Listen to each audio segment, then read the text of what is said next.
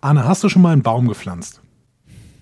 Ja, ja, weil immer, also ich habe jetzt einen, eine, ich habe quasi einen Baum, ein, ein, eine, ein, ein, einen Baum geworfen. Also ich habe, Okay, erkläre das. ich habe, ich habe, es ist ganz häufig, dass du, wenn du irgendwo. Geworfen in, im Sinne in, von geboren oder ähm, Genau.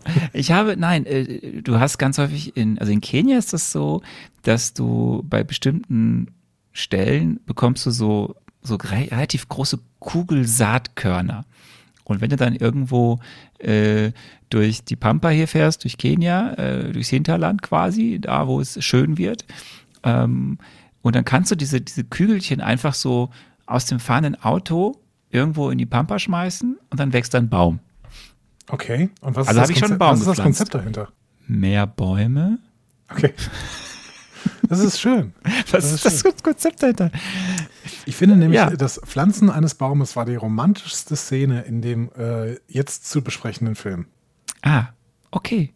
Ja, dann würde ich sagen, fangen wir an. wir mal diesen Film. Ihr hört einfach Marvel, eure Gebrauchsanweisung für das MCU.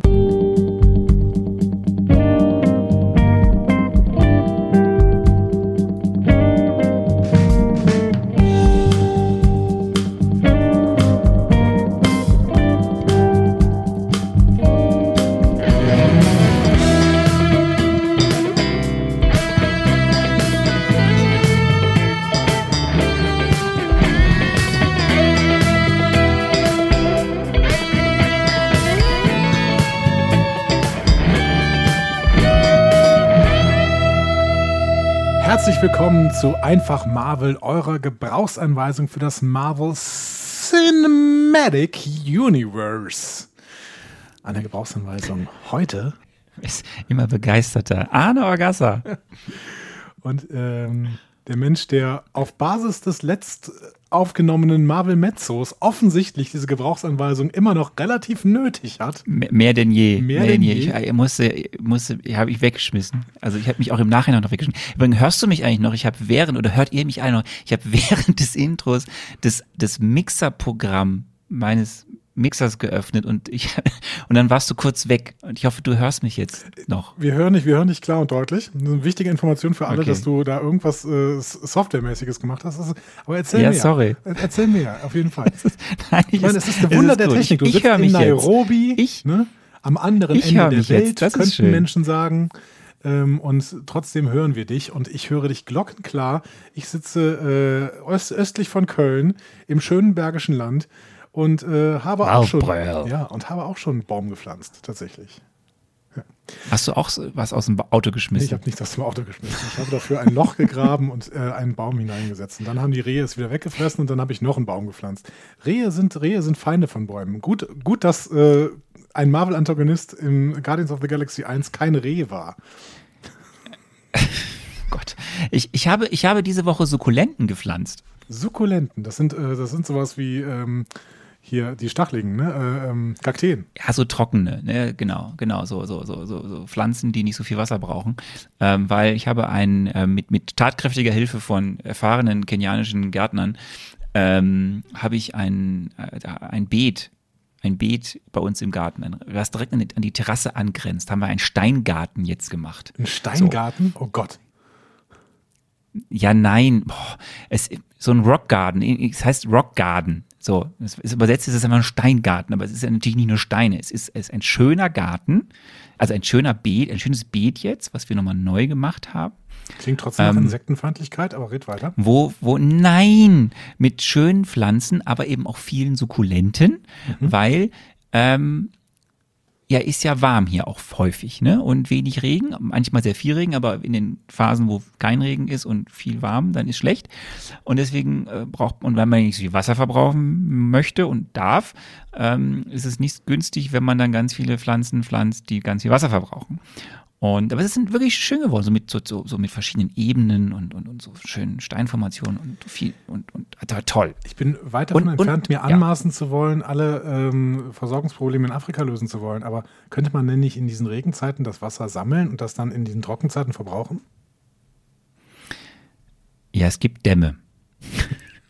Kannst du nicht Es auch zu Hause ganz viel Wasser sammeln? Ja, soll ich meinen Garten vollstellen mit 5000 Liter äh, Tanks? Dann musst du dir halt mal einen Bagger besorgen und dann gräbst du diesen Tank ein. Ja, es ist halt nicht mein Haus. Ja, aber, aber einen. Garten anlegen, aber eine Terrasse hast Ja, du das hast ist schön. Damit ich jetzt gesagt, Terrasse draußen, damit, da, da hinten dran ist noch eine Terrasse, genau. Das, damit ich jetzt draußen mit dem Nachwuchs sitzen kann. Und hab's schön. Also wir können uns mittlerweile das alles sehr, sehr lebhaft bei dir vorstellen. Du sitzt draußen auf der Terrasse neben deinen Sukkulenten im Garten, Affen laufen vorbei, springen in Ja, Stromleitungen der- und äh, Der Hund, der Hund äh, liegt, zu, liegt da nieder, lässt sich kraulen, die Katze kommt rum. Ich Äh, na, das- eben, eben, äh, das ist schön, ja. Ich find das gut. Nebenan die Gänse. das ist wirklich, das ist fast besseres Storytelling als im MCU. Was du da machst. ähm, so, Gut. genug Geplänkel. Vielleicht sollten wir, Wir wollten ja heute mal schnell durchkommen. Wir wollten Genau. ja heute mal schnell durchkommen. Genau. Das schaffen wir auch. Deswegen kommen wir jetzt äh, zu den MCU News. Hast du irgendwas zu verkünden? Ich hatte ja letztes Mal schon gesagt, ich habe ein bisschen was. Ja. Ähm, und dann haben wir es einfach streifen lassen, weil, weil wir schon wieder für einen Marvel Metze so lang waren. Ähm, eigentlich wollte ich, ich, ich wollte auf, auf, das wissen unsere Hörerinnen und Hörer ja nicht, dass wir in den nächsten Folgen ein bisschen mehr Background-Infos auch geben werden. Dazu später mehr. Ähm, und in diesem, im Zuge dessen wollte ich eigentlich nur erzählen, dass es ja eigentlich läuft bei Marvel ja wieder rund. So, Mhm, ja. ne? Also wir haben irgendwie, es gibt ja die äh, neue Serie What If, äh, die gestartet ist und die sehr, sehr, sehr, sehr gute Resonanz und Kritiken bekommt. Du hast irgendwie die Weltpremiere von Shang-Chi and the Legend of the Ten Rings gehabt. What If ist diese ja Serie, die auf meinen Spekulationen basiert, ne? Genau, die beruht auf deinen Spekulationen, genau. Ähm, äh, die Weltpremiere von Shang-Chi äh, kam auch sehr gut an. Äh, viele namhafte Kritiker aus großen Zeitungen und Online-Portalen haben da irgendwie schon äh, dufte Kommentare zu abgelassen. Der kommt dann ja nächste Woche äh, oder Anfang September ins Kino. Ist das dann nächste Woche? Ich äh, blick gerade nicht ganz Ich durch. weiß nicht, ich habe das überhaupt Zeitplan nicht angeht. auf dem Schirm, äh, denn wir werden diesen Film ja frühestens Ende 2022 besprechen. Es dauert auf jeden Fall noch ein bisschen. Wir haben neue Trailer bekommen von Marvel. Wir haben einen neuen Trailer für Eternals. Wir haben einen neuen Trailer für Spider-Man no, no, no Way Home. Der ist ganz frisch. Der ist quasi, wenn ihr das am Mittwoch hört, wie das die meisten ja tun, gestern veröffentlicht worden. Äh, spektakulärer Trailer. Ähm, Ich habe übrigens so ein Gefühl, wenn ich so Eternals höre, ne? also es werden Ja. unqualifizierte Kommentare, aber ich habe so ein bisschen das Gefühl, ähm, dass Marvel verschiedene Brenngläser auf verschiedene Situationen hält und für all diese Situationen haben sie entsprechende Helden. Wir haben irgendwie diese, keine Ahnung, diese Street Avengers ne, mit Jessica Jones und äh, was auch immer da für Leute rumlaufen. Dann zoomen wir ein bisschen raus. Wir haben die ganze Welt und da haben wir die Avengers. Ne? Wir zoomen wieder ein bisschen raus. Wir haben die Galaxie und dann äh, haben wir die Guardians of the Galaxy und wir zoomen ein bisschen wieder raus und dann haben wir äh, die Unendlichkeit, vielleicht. Ne? Ich weiß nicht, worum es da geht, aber der Name Eternals klingt irgendwie so, als würden die nicht nur die Galaxie be bewachen, sondern vielleicht auch die Unendlichkeit, die Zeit, vielleicht auch die, das, das Multiversum oder sowas. Ne? ich sag mal so, wir streifen das Thema heute. ich bin sehr gespannt. Ja, aber lass mich kurz hier ähm, äh, weiter. Also ja, ja. es läuft eigentlich. Wir, wir haben Spekulationen, dass es irgendwie jetzt noch, weil Kevin Feige wieder was gesagt, das noch viel Größeres als das kennst du nicht. Ist, ist aber das als die ganze Endgame. News? Kevin Feige hat wieder Als- geredet. Nein, Er redet, was ich Leute. eigentlich die ganze Zeit sagen Kevin will. Feige redet. Eigentlich läuft's beim MCU, die Dreharbeiten für alle neuen Sachen laufen ganz geschmeidig. Es gibt irgendwie darüber nichts zu hören. So. Aber, so, ne? Aber daneben hast du halt diese blöde, also was heißt diese blöde? Du hast dieses, diesen Rechtsstreit zwischen, der immer irgendwie absurder wird, dazu dann zu gegebener Zeit mehr, zwischen Scarlett Johansson und Disney. Dann hast du so, so, so leichte Querfeuer. Ich sag's nämlich jetzt, weil, ne, wir haben ja Dave Bautista heute auch bei uns im Film. Und da gab's auch böses Blut. Äh, Warum fühlt er sich zu was dumm dargestellt in Guardians of the Galaxy? Nein. Aber das kann ich alles erst bei Guardians of the Galaxy 2 erzählen. Okay. Mhm. Ähm, oder wir haben, aber da, oder dann kommt so, ein- so ein Artikel im Guardians, äh, der halt zeigt Im Guardian? Das, Im Guardian. das ist Ja, gut. es passt, ne? Ja. Es passt. Es, äh, Artikel im Guardian Die haben über, äh, Marvel kritisiert, über- weil über die- der Name geklaut wurde. Nein, weil die äh, Comic-Autoren, äh, was jetzt rauskam, dass die Au- Comic-Autoren, ja, auf denen ja das ja alles fußt, weil das ist ja deren geistiges Eigentum im Endeffekt, was dann weiterentwickelt wird für die Filme. Ernsthafte Frage, Das- müsste das man hier halt- gendern? Sind das nur Autoren oder sind es auch? Comic-Autorinnen, es tut mir leid, Comic-Autor. Das war wirklich eine ernsthaft gemeinte Frage, weil bis jetzt du Nee, auch es nur gibt von auch Autoren Comic. gesprochen. Es gibt, Okay. es gibt sehr, es gibt natürlich, es ist wie immer so leider, es gibt viel zu viele nur Comic-Autoren. Es gibt aber auch ähm, natürlich Comic-Autorinnen. Mhm. Ähm, aber es gibt, das Gros ist halt männlich.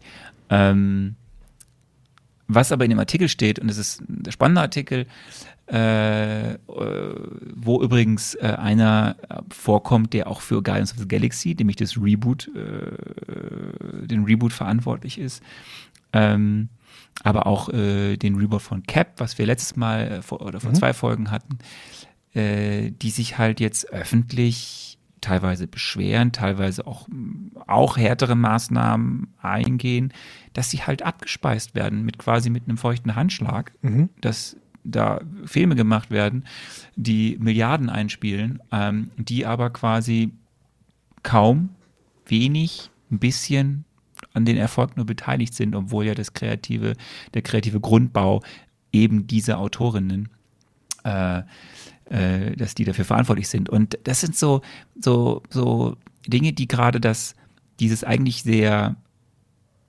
immer mal wieder mit kleinen Querschüssen, aber dieses eigentlich ja sehr harmonische Bild vom Marvel Studios und so gerade schon irgendwie anknacksen, Disney Marvel Studios. Und gesagt, das ist jetzt so ein bisschen der Teaser auf das, was wir so in den nächsten Folgen Mhm. thematisch ja besprechen werden. Wir gehen auf Disney näher Genau, ein. ich Wir gehen diesen Teaser noch, indem ich frage, ist das eventuell ein Disney-Effekt, den wir da sehen? Ja, ne, kann, wobei das war schon vorher. Wir werden das aber alles ausdiskutieren in den nächsten Mhm. Folgen. Ähm, es geht um Disney, es geht um Marvel Studios, es geht um Herrn Perlmutter und Marvel Entertainment, was wir schon häufiger gehört Und Walt haben. Disney. Und um Walt Disney. Und um Geld und Mam den schnöden Mammon und etc. Und pp. Politik. Ja, große Politik, Studiopolitik. Ist nie schön.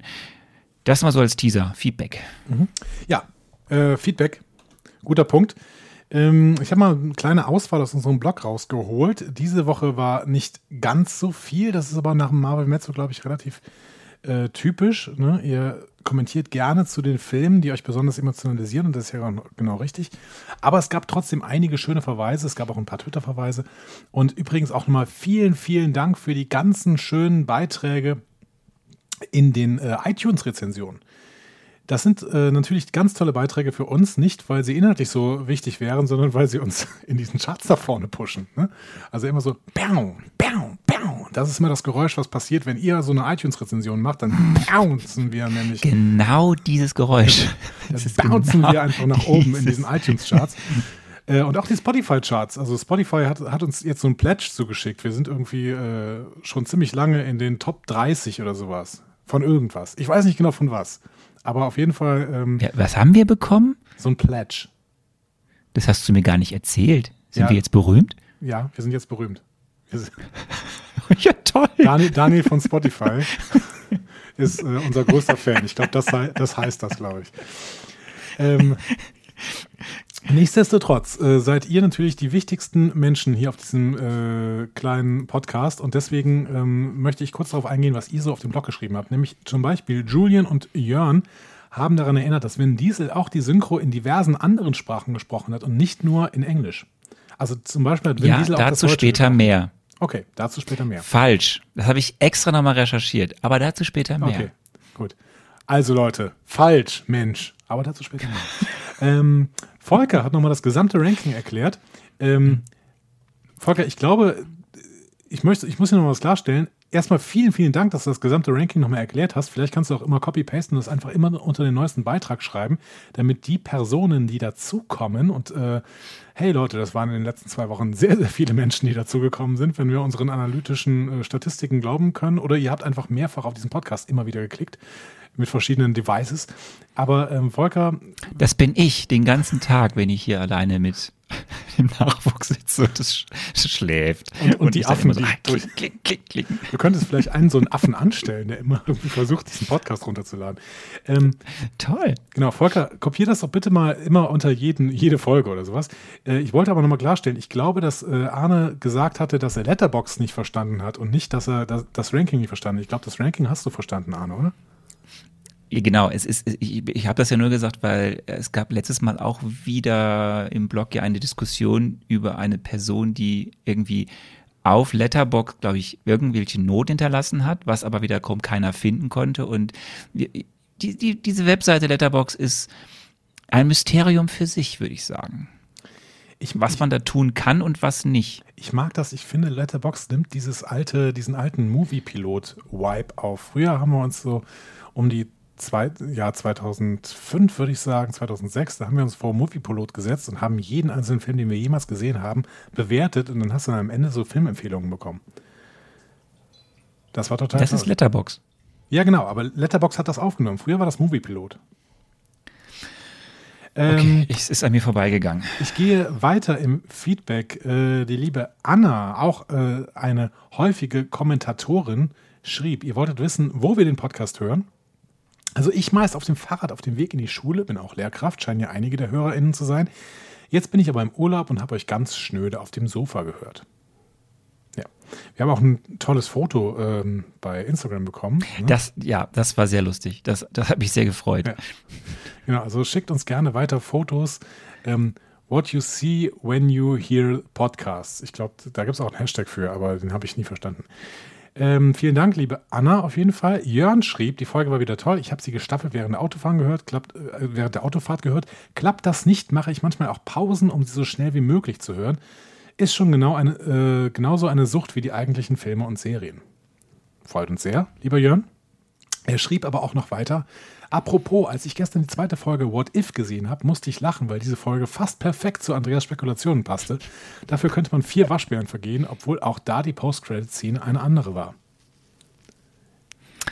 Also wenn es nur das ist. Aber Ich habe die Folge Ja. nicht gesehen. Ist, hast du das gesehen, dieses What If? ich komme, ich, ich habe, ähm, ich komme leider nicht hinterher, die neuen Sachen zu schauen, Okay. weil wir müssen ja das hier machen. Aber What If ist doch eine, Also ein ist, doch eine animi- animierte Serie. Die kannst du bestimmt auch mit deinem Sohn sehen. mit einem vier Monate alten Kind. Ja, du musst ihn halt so drehen, dass er nicht zum Fernseher guckt. Ja. Ähm, nein, ich habe gerade, ich werde das, äh, das, Tele- das klingelt. Entschuldigung. Gut. Ähm, ich werde das nachholen, aber das Schöne ist ja, wir, wir kommen dann ja irgendwann hin. Es wird ja dann spannend, wenn wir irgendwann in der Hier- und Jetzt-Zeit sind im, im, im MCU. Aber ich bin gerade erst bei Loki. Also ich hänge ein bisschen in der Veröffentlichung der, der aktuellen Serien und Filme. Gefällt dir denn, was du bei Loki siehst? Da sage ich jetzt nichts zu. Okay. Gut. Aber ja, Schön. Gut, dass wir darüber gesprochen haben. Ähm, Thor Summer schrieb noch im Blog, ähm, dass äh, du mir quasi eine unmögliche Aufgabe äh, gestellt hast. Er sagt, den Plot an sich besser vorherzusagen aufgrund dieses Filmplakats. Wenn das einer kann, dann soll er bitte in Zukunft die Drehbücher des MCU schreiben. ja gut, das ist Konzept. Irgendwer muss ja doof aussehen. Und im Zweifel bin das dann am besten ich. also, Ey, ich versuche wirklich, ich versuche wirklich. Also, lieber Thor Hammer, das war der Tobi, oder? Tobi ist Thor Hammer, ist das richtig? das, äh, woher soll ich das denn wissen? Das steht doch im Blog. Der schrei- unterschreibt doch immer mit seinem Namen. Oh, bist du nicht vorbereitet? Toll. Aber wenn, wenn es Tobi war, schöne Grüße. Wir hatten mittlerweile auch äh, Kontakt und ähm, ich weiß jetzt, wer er ist. Gut. Aber ähm, die, die, ähm, Wir müssen ja ein HörerInnen-Treffen machen, wenn du mal wieder im Lande bist, aber das, das wird ja nicht ja, das machen wir. Das machen wir, 2022. das machen wir dann zu, zu, zu, zu Infinity War und Endgame. Ähm, die, wenn, wenn bis dahin man sich wieder wirklich auch guten Gewissens trennen darf. wenn wir das bis ich, dahin Das Ding ist ja, ich versuche, ich, es stimmt ja nicht, ich versuche ja wirklich, am Anfang haben wir, haben wir ja wirklich, äh, habe ich dir ein bisschen Fakten erzählt zu den Charakteren, es gab ein Plakat, so. Und mittlerweile Mhm. bin ich doch wirklich so, ich versuche Plakate zu finden, die ein bisschen mehr zeigen als nur irgendwie Charakter. Mhm, hat man letzte Woche gesehen, ja. Ja, was kann ich dafür? Es war nur mal, es gab sonst nur schlechtere Plakate. Und gebe dir doch auch Tipps. Ich versuche doch immer, dich hinzuführen. Dass du dann damit meistens nichts anfängst. Liegt daran, dass ja ich nicht zuhöre. mein Ich weiß, Problem. ich weiß. So. Ähm, wir Also, lösen dieses Problem ja. irgendwann. Vielleicht brauchen wir noch jemanden Dritten, der einfach dir zuhört, während ich äh, dann versuche. Also der, der oder diejenige kann mir dann wiederum erzählen, was du gesagt hast. So. Ja, oder ein ähm, Schiedsrichter. Ein Schiri, finde ich gut. Ein Schiri. Ja, irgendein Fußballschiri, Dennis Eitekin. So, äh, ich würde sagen, wir sollten jetzt mal zum eigentlichen Film vordringen, wie du immer so schön sagst. Ich freue mich sehr, dass wir weiterhin in einem sehr wichtigen Jahr für das MCU sind, im Jahr 2014, in der Phase 2. Ähm, kommen wir nun also zum zehnten Film des Marvel Cinematic Universe. Jubiläum, zehnter Und Film. wieder, Oh. wieder mal zu einem neuen, ungewöhnlichen Film. Das Darüber ist auch können wir unsere zehnte Folge jetzt, ne? Das ist unsere, äh, Moment, ich habe es extra diesmal aufgeschrieben. Ja, es ist, nach deiner Logik ist die Folge 10, nach meiner Logik ist es Folge 22. 22. Ja, okay, weil zwischendurch. Ja, Ja, ne, ja, ja, verstehe. Schwein- Warte mal. Ähm, kommen wir zu einem Film, der für Marvel Studios mal wieder eine sehr unsichere Wette, äh, unsichere Wette auf Erfolg war.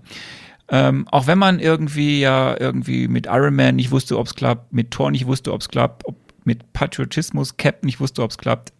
Hier mit diesem Film, die zu diesem Zeitpunkt diese Charaktere ja nur wenige Leute kannten, war es eine richtig große Wette.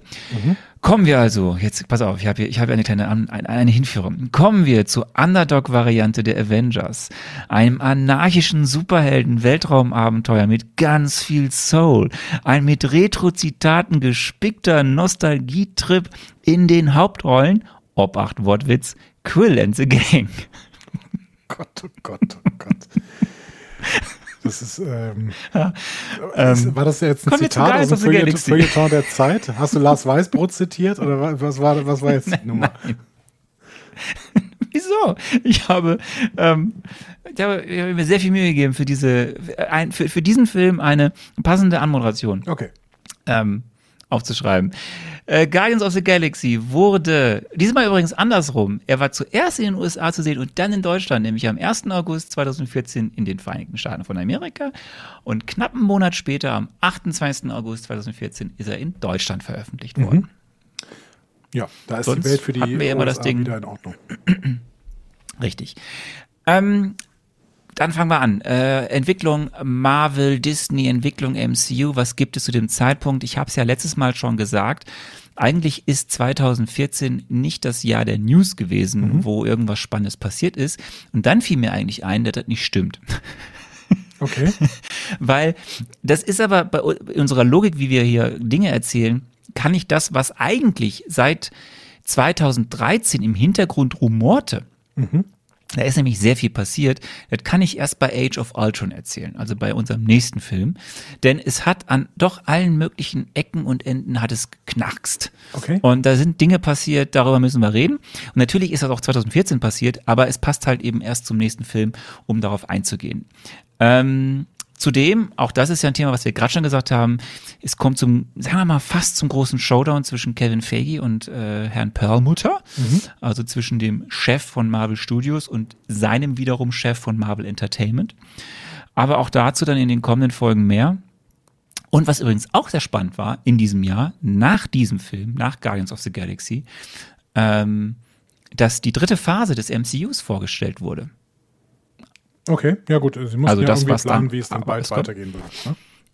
Äh, Genau, und ähm, aber das dann bei uns, äh, wenn wir dann eben dazu kommen. Also das noch so als kleine Appetithäppchen, was wir in den nächsten Folgen besprechen werden. Wir kommen aber zur Produktionsgeschichte der Guardian, Guardians und schon wieder ein Film, der eigentlich ziemlich geräuschlos, wie auch unser letzter Film, äh, Captain America, The Winter Soldier, äh, produziert wurde. Ähm, wenn man ein bisschen darauf guckt, wie dieser Film entstanden ist, dann muss man eigentlich ans Anfang, an den Anfang vom, vom MCU zurückgehen, also ins Jahr 2008, äh, wo in dem Jahr der erste Iron Man veröffentlicht wurde.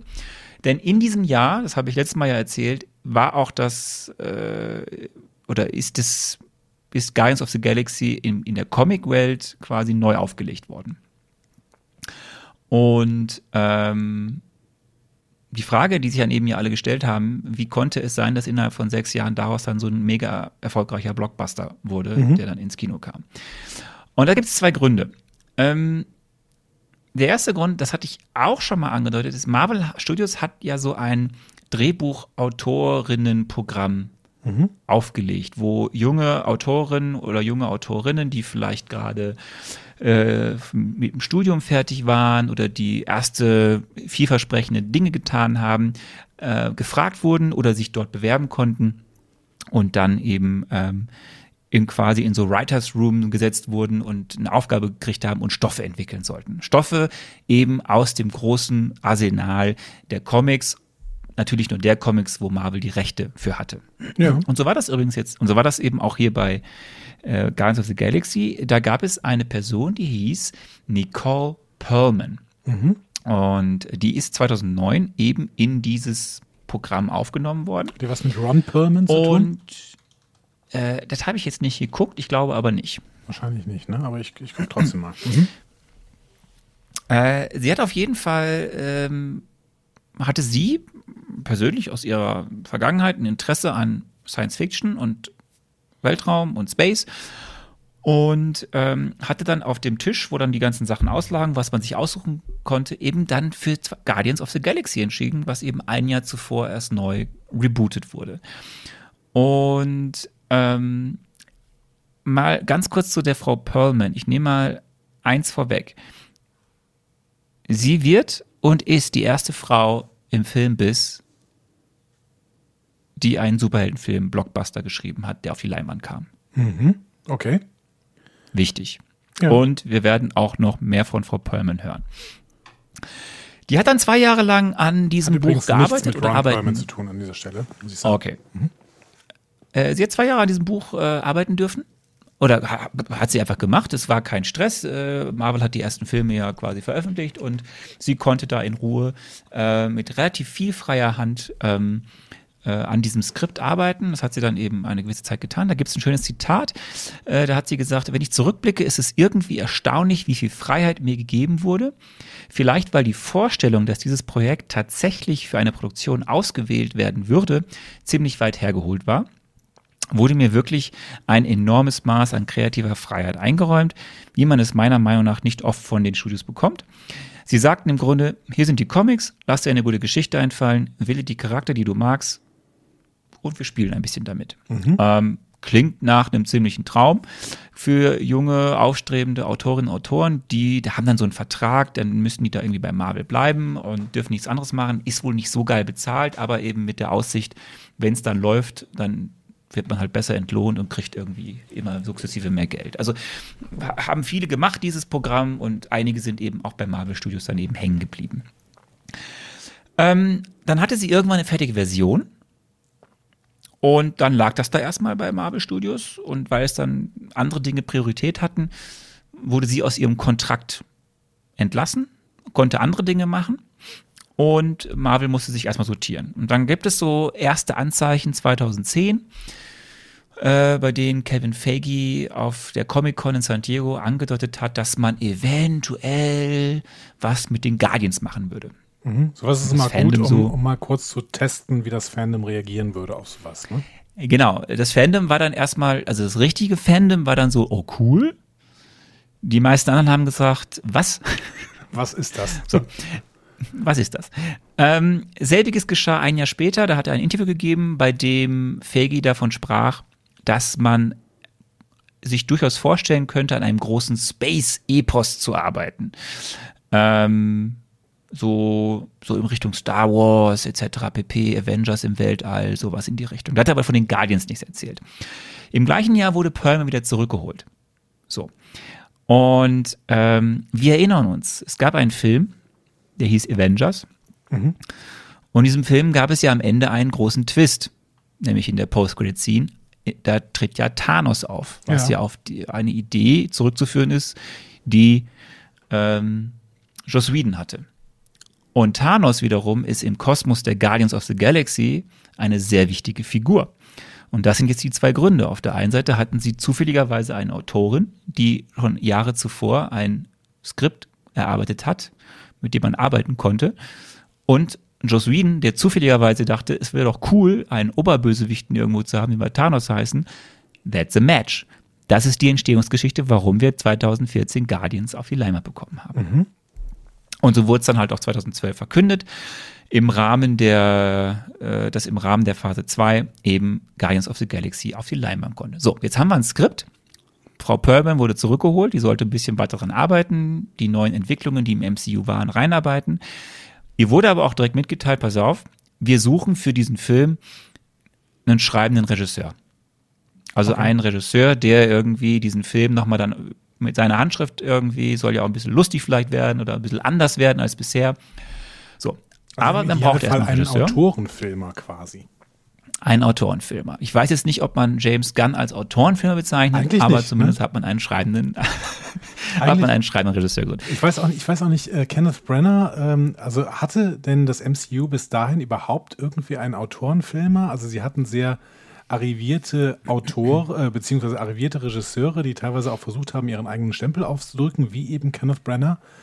Aber ähm, so richtig Autorenfilm, also ich meine, ich glaube, ähm, Martin Scorsese würde nicht sagen, dass Marvel-Filme Autorenfilme sind. Der würde es definitiv sagen. Ich würde aber auch so weit gehen zu sagen, dass, äh, oder ich würde es andersrum sagen, es gab aber davor noch keinen Regisseur wie James Gunn im MCU. Okay. Mhm. Ja, das kann schon sein. Also John, John Favreau hat schon sehr seinen Stempel hinterlassen. Kenneth Branagh hat sicherlich seinen Stempel ein Stück weit hinterlassen. Ja, okay. Mhm. Fakt ist, dass ähm, man eben ein bisschen gesucht hat. Man ist dann bei Peyton Reed vorbeigelaufen, der dann aber nicht konnte. Wer ist Peyton Reed? Den sehen wir aber später. Peyton Reed sehen wir, brauchst nicht googeln, ich erzähl's dir bei Ant-Man. Okay, alles klar. Verstehe. Dann ist man bei Anna Bowden und Ryan Fleck vorbeigelaufen, die aber auch nicht konnten. Muss auch nicht googeln, ich erzähl's dir bei Captain Marvel. ähm, also man hat einige Regisseure abgeklappert und Regisseurinnen und äh, die sind dann zum späteren Zeitpunkt zum Einsatz gekommen. Ähm, und ähm, dann ist man bei James Gunn gelandet, Anfang 2012. Und kanntest, ken- kennst du James, also kanntest du oder weißt du, was James Gunn vorher gemacht hat, bevor er diesen Film gemacht hat? Ähm, nee, ich, ich glaube nicht. Ich glaube, ich habe ihn tatsächlich erst in den letzten Jahren kennengelernt. Ähm, ich habe aber durchaus auch schon Interviews von James Gunn gehört, äh, beziehungsweise auch gesehen, in, ich weiß gar nicht mehr, in irgendwelchen YouTube-Formaten. Äh, ich glaube, James Gunn ist ein spezieller Typ. Könnte das sein? Very, very, very special. Very special. Also, das, wenn man, er, er hat angefangen als Autor und erstmal relativ in einem, in einem, in einem eher so Mainstream-Kosmos. Der hat an der Filmreihe Scooby-Doo mitgeschrieben. Ja. Wird man jetzt nicht sofort vermuten, aber da Kein- kommt so ein bisschen keine Arthouse-Filme? Ne? das Lustige her. Das sind keine Arthouse-Filme, aber dafür ein bisschen Comedy. Oder eben an solchen Filmen wie Dawn of the Dead von Zack Snyders. Also Zack Snyder. Mhm. Ja. Ähm, Also Horror. ja. Oder Ja. Also, so, genau. Gewalt. Ähm, und er ist dann irgendwann, hat er dann die Möglichkeiten gehabt, eigene Projekte zu machen und hat dann angefangen mit einer Webcomedy und diese Webcomedy heißt James Gunn's PG Porn. Okay. Also Porno Der für, Untertitel für Kinder. Ja, pass auf. Der Untertitel dieser äh, Comedy-Reihe ist für Menschen, die alles an Pornos mögen, bis auf den Sex. Ja. Also ähm, für uns alle quasi. Ja. So, äh, zi- ziemlich absurde äh, Kurzfilme äh, für, fürs Web veröffentlicht, wo es halt so, so, so, so im Endeffekt absurde Szenen nochmal überdreht wurden, die in Pornofilmen passieren Wo kann man das sehen? äh, können. Ähm, Google das mal. Okay, ich google das mal und wenn ich das jetzt irgendwo finde, dann packe ich das in die Show Notes, ja? Richtig. Ähm, nach diesem, diesen Webformaten hat er dann angefangen, richtige Filme zu drehen. Oder schon währenddessen. Und das waren so, ja, wie soll ich das äh, beschreiben? Das waren eher so, naja, düstere, absurdere, teilweise auch verstörende Filme. Ein Film hieß Slither. Ähm, das ist so ein Film, wo ja, geht so um Aliens, die also äh, ich, ich will es andersrum beschreiben. Er hat dafür einen Award bekommen und das war der Award für den Highest Body Count. Okay. so. Und danach hat er einen Film gedreht, auch auf 18. Das war eine, freundlich könnte ich jetzt sagen, du guckst gerade PG-Porn. Ich habe ich hab gerade James Gunn PG-Porn bei YouTube gefunden. Es gibt ja so, ein, so eine, ähm, Entschuldigung, es gibt ja so eine Playlist, die verschiedenste Folgen davon hat. Ja, ich habe gerade auf jeden Fall schon, ähm, oh Gott, wie heißt er denn nochmal? Nathan Fillion gesehen. Also, Leute, wenn ihr ja. Firefly kennt, Nathan Fillion spielt auf jeden Fall in der ersten Folge von James Gunns PG-Porn mit. Ich verlinke euch mal die Playlist und dafür werden wir auf Apple gesperrt. Machen wir weiter. Auf, auf jeden Fall äh, ein zweiter Film, der auch, der, der eine sehr, sehr, sehr hohe Bekanntheit erlangt hat. Ähm, das war der Film, der, der, der, der könnte man sagen, ist eine Superheldenkomödie. Okay. Äh, dieser Film heißt Super. Super. Ähm, da spielen, da spielen namhafte Schauspieler mit. Also da spielt Rain Wilson mit, den wir aus, äh, den du kennst aus Star Trek Discovery. Ja, ähm, äh, genau, der auch äh, zuletzt immer, also den kennt man eigentlich aus The Office, ne, Rain Wilson, mhm. ähm, dem amerikanischen Office. Und äh, in letzter Zeit hat er wirklich viele Hollywood-Filme gemacht. Der ist auch tatsächlich Autor. Ähm, er hat zum Beispiel bei The Mac mitgespielt, also quasi der weiße Hai in Abstrus und Groß. Stimmt ja, äh, extra produziert für den, äh, für den asiatischen Markt auch. auch ähm, genau. ähm, also Rain Wilson spielt damit, ich spiele die Hauptrolle. Elliot Page spielt die zweite Hauptrolle. Liv Taylor, Kevin Bacon ähm, und viele andere Schauspieler, die wir in diesem Film heute, den wir sehen werden, ähm, sind auch dabei. Und äh, dieser Film ist halt ab 18, weil es eine extrem brutale, schwarze, schwarzhumorige, derbe Superheldenkomödie ist, wo mhm. Sehr explizit Dinge gezeigt werden, aber eben auch es, es, es, ist, es ist irgendwie lustig, aber auch nicht. Also, und der ist aber in Fankreisen sehr ähm, erfolgreich und sehr beliebt, dieser Film. Und was ich eigentlich sagen will, ist, James Gunn hat sich mit der Zeit einen Namen gemacht für einen eigenständigen, ziemlich queren, äh, irgendwie lustig, absurd, böse, der politisch unkorrekten Filmmacher. So.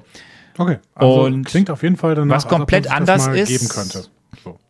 Ja, was komplett eben anders ist, als vielleicht bisher im MCU der Fall war. Mhm.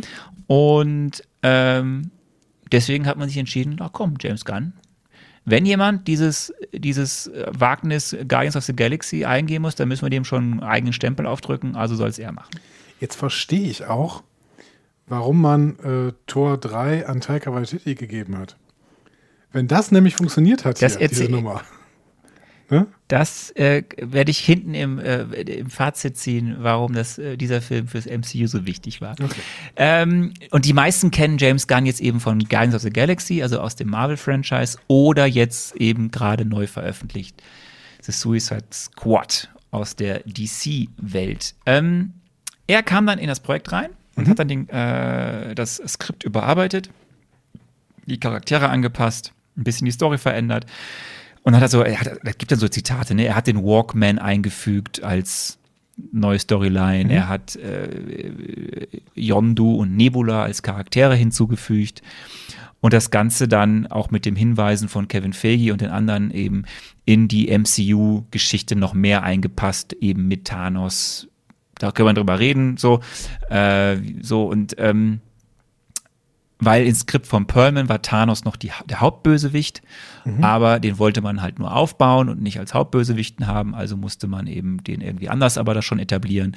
Das war so, das alles, was dann der James Gunn gemacht hat. So. Und ich habe ja gesagt, es gibt eigentlich sonst nichts irgendwie Kontroverses zu erzählen, wenn man nach einer Kontroverse sucht, die aber im Nachhinein wirklich von allen Beteiligten wieder downgegradet wurde, dann die, dass James Gunn, was ist denn da los bei dir? Mach doch mal hier auf, auf äh, nicht stören. Ja, ja, ja, ja. So, wenn man eine Kontroverse suchen möchte, dann die. dass ähm, James Gunn ein BuzzFeed-Interview gegeben hat. Und das Ja. ist jetzt auf Englisch, das musst du jetzt bitte übersetzen. Wenn She ich das jetzt definitely vorlese. got the ball rolling, he said. The original Nee, nee, ich lese es doch auf Englisch Okay, vor. Ähm, also er hat ein Interview gegeben, dass es ähm, zu, zu dem Punkt, dass sie, dass, dass er und äh, Nicola Perlman beide als Drehbuchautoren geführt werden. Und das hat ihn ein bisschen gewurmt, weil er sagt folgendes. She's definitely got the ball rolling. Sie hat auf jeden Fall den Ball angestoßen. The original concept was there. That was sort of like what's in the movie. Das Originalkonzept war schon da und äh, das äh, beinhaltete quasi das, was im äh, Film vorkommt. And then there's the story and the characters.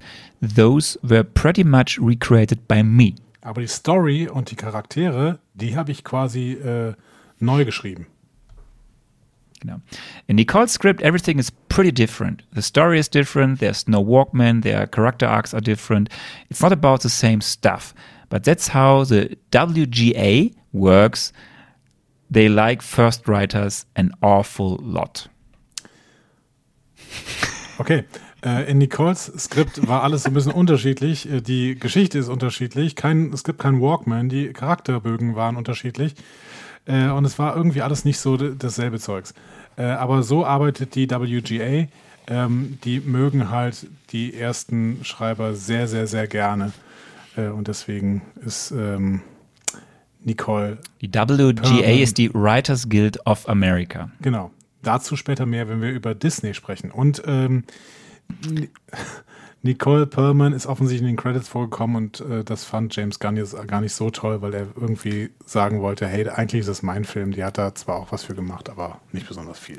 Nein, er, er hat gesagt, und das, das, er hat gesagt, ähm, das hat auch Kevin Feige und alle haben es dann nochmal, weil das war ein unglückliches Interview und im Nachhinein äh, haben alle Beteiligten das eigentlich nochmal dann gerade gerückt. Er sagte so, Leute, sie hat die Story, die Grundstory gemacht, ich habe daraus ein Drehbuch gemacht. Warum machen wir dann nicht ein Story by Nicole Perlman und Screenwriting by James Gunn? Das wäre sein Geld Wunsch gewesen. Irgendwie. Das weiß ich gar nicht am Endeffekt. Selbst Nicole Perlman hat gesagt, so kann ich total verstehen, ist, üb- ist Usus. Ähm, Hat er auch, hat gesagt, ich wusste immer, dass äh, das Skript genommen wird und es wird überarbeitet. Also es, so, also wenn man nach einer gewissen klitzekleinen Kontroverse suchen will, gäbe es hier was, aber eigentlich auch dieser Film sehr smooth durchgegangen. Ein Aspekt, den wir noch beleuchten müssen, ist der Soundtrack. Äh, Ja. Man hat vielleicht gemerkt, es ist ein Soundtrack, über den sehr viel gesprochen wird, der sehr interessant ist. Auf der einen Seite hast du ähm, einen Komponisten, der heißt Tyler Bates, der hat alles so geschrieben an Musik, die halt jetzt nicht äh, Pop- oder Rockmusik ist, die in dem Film vorkommt. Ähm, spannenderweise bei diesem Film, er hat teilweise Stücke schon vorab geschrieben und James Gunn hat dann auf die Musik gefilmt. Das ist total ungewöhnlich. Normalerweise filmt ein Regisseur oder eine Regisseur, äh, Regisseurin und der Komponist macht die Musik auf den Film. Hier war es teilweise andersrum. Das ist ganz spannend. Ja, habe ich aber schon öfter gehört, dass das manchmal so gemacht wird. Das ist ja so eine Technik, die natürlich aus Musikvideos kommt. Und das äh, ist eine Technik, die dazu führt, dass der Rhythmus der Musik eher auf den Film übertragen wird. Und ähm, man könnte jetzt auch sagen, gerade in Kampfszenen kann das natürlich einem Film auch wirklich was, äh, was geben, wenn da quasi in Kampfszenen der Rhythmus der Musik aufgenommen wird, wenn es auch subtil ist, teilweise. Richtig. Auf jeden Fall, die beiden kennen sich. Äh, Tyler Bates hat eben auch schon viele andere Sachen für James Gunn vorher gemacht bei seinen kleineren Projekten. Und dann hast du diesen Soundtrack, den Awesome Soundtrack oder Quills Mixtape ähm, mit Hits der 60er und 70er Jahre. Ähm, und das ist von alles ausgesucht von James Gunn selbst. Und Cool. Fun Fact an dieser Stelle ist, das dazugehörige Album schaffte es seinerzeit äh, an die Spitze der Billboard-Charts. Und das war das erste Soundtrack-Album in der Geschichte, das ausschließlich aus bereits veröffentlichten Songs bestand und es trotzdem an die Spitze der Charts in den USA geschafft hat. Ja, aber völlig zu Recht, muss man sagen. Ne? Also es ist ein extrem guter Soundtrack, den ich auch sehr, sehr häufig schon gehört habe. Äh, wenig, ähm, wenig Schwächen hat, wirklich. Ja. Dann kommen wir zu den Schauspielern. Wir haben äh, Chris Pratt spielt Peter Jason Quill Starlord. Ja. Kennst du? Kennst du Chris Pratt? Äh, klar, ich kenne ihn vor allen Dingen, also beziehungsweise ich habe seine allererste Rolle ähm, im Prinzip ähm, damals gesehen und bewundert und äh, geliebt. Das war nämlich die Rolle in Parks and Recreation, quasi. Ähm, also es war wahrscheinlich nicht seine allererste Rolle, vorher hat er bestimmt schon was gemacht, aber Parks and Recreation ist mir besonders in Erinnerung geblieben. Da spielt er halt äh, so ein äh, Trunkenbold, der am Anfang sich das Bein gebrochen hat und relativ lange einfach auch dabei bleibt, dass er sich das Bein gebrochen hat, auch wenn das Bein schon lange wieder geheilt ist. Einfach weil er dann sehr, sehr gut von seiner Freundin verpflegt wird. Ähm, und er spielt eine totale Nebenrolle in Parks and Recreations. Ähm, aber ihr solltet euch diese Serie anschauen. Sie ist sehr lustig. Fun Fact ist hier auch, dass ähm, im, soweit ich das ja weiß, ist er in dieser Rolle im Parks und Recreation, ist er ja schon ein bisschen stämmiger, mhm. kräftiger, gemütlicher unterwegs. Ja. Und Problem war halt, dass Guardians of the Galaxy und Parks and Recreation dann irgendwann natürlich überlappt haben von der Produktion. Und dann musste man irgendwie erklären, warum der auf einmal im Parks and Recreation so, so, so, so, auf einmal gut gebaut ist. So. Und dann wurde in, dem, in der Serie halt immer gesagt, so, er, hat, er, hat, er trinkt jetzt weniger Bier. Ja, also so würde eine solche Serie das lösen, ja. Also guckt euch diese Serie mal an, das ist wirklich eine sehr, sehr schöne Comedy-Serie. Es gibt wirklich tolle Comedy-Serien und Parks and Recreation ist eine davon. Ähm, aus dem Kino kenne ich Chris Pratt vor allen Dingen aus der Jurassic Park-Reihe, beziehungsweise Jurassic World-Reihe. Ne? Also Jurassic Park stimmt ja nicht, Jurassic World. Ähm, und ich habe ein Fable dafür, muss ich sagen. Also ich weiß, dass es absolute äh, ja. Schrottfilme sind, die Jurassic World Filme, aber ich habe, ich gehe jedes Mal mit einem breiten Grinsen aus dem Kino raus, weil es irgendwie, ja, das, ist spricht mich an. Schöne Blockbuster-Unterhaltung, hallo. Ja, genau. Also ja. du hast danach alles wieder vergessen, du weißt überhaupt nichts mehr, aber uh, da kämpft ein Riesendino gegen einen noch riesigeren Dino. Und dazwischen steht eine Frau, ja, die auf Stückel mehr Spaß. Wegläuft es macht, es macht auf jeden Fall mehr Schlacht als schlechte Amazon-Filme wie Tomorrow Raw, in denen er auch mitspielt. Kenn ich nicht. Ja, muss, brauchst du auch nicht kennen, ist, äh, ist wirklich äh, zwei Stunden lang absoluter Zeitfahr. Zeit, äh, Zeitver, Zeit. Verschwendung. Zeitverlust, Zeit, Zeitverschwendung. Zoe Saldana spielt Gamora. Mhm. Erkennt man, finde ich, gar nicht so richtig äh, unter diesem ganzen grünen Make-up ähm, ich hatte zumindest Schwierigkeiten, Zoe Saldana ähm, sofort wiederzuerkennen, auch wenn es, ich wusste es natürlich beim nächsten Mal, weil es beim letzten Mal, was davor, äh, weil es da drüber stand. Aber ich finde, Zoe Saldana hat normalerweise einen, einen sehr, sehr großen Wiedererkennungswert und hier habe ich sie irgendwie nicht immer sofort wiedererkannt.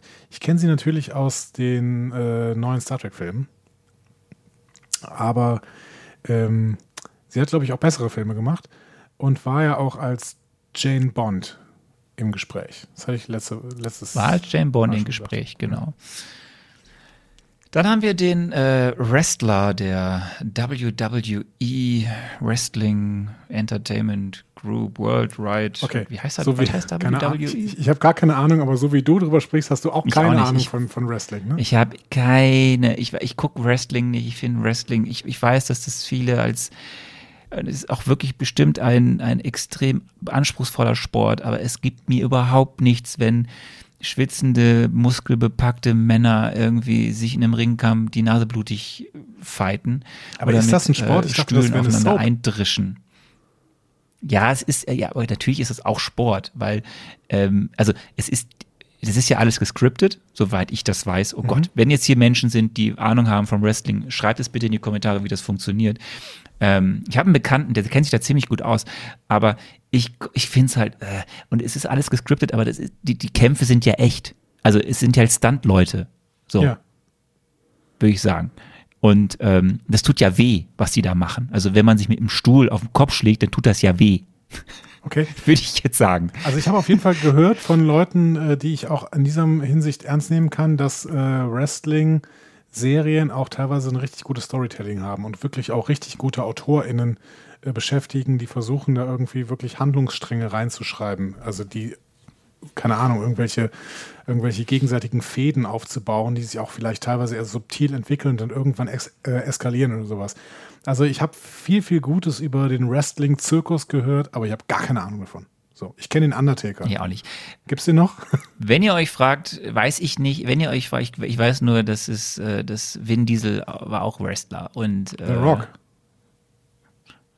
Dwayne, Dwayne The Rock Johnson war auch West, war Vin Diesel, nee, Vin, Diesel, Diesel war kein Wrestler, ne? aber Dwayne, Dwayne The Rock Johnson Und war Hulk. Wrestler und und äh, Hulk Hogan und äh, ja und viele andere. Wa warum wir das erzählen, ist übrigens Dave Bautista. Wir haben den Namen noch gar nicht gesagt. Dave Bautista spielt Drax, ist Wrestler gewesen und äh, mit Guardians hat er dann seinen großen Schauspiel-Durchbruch gehabt. Und ich kenne noch einen Wrestler, das ist nämlich Jason Momoa. Und Jason Momoa und Dave Bautista waren beide für die Rolle vorgesehen.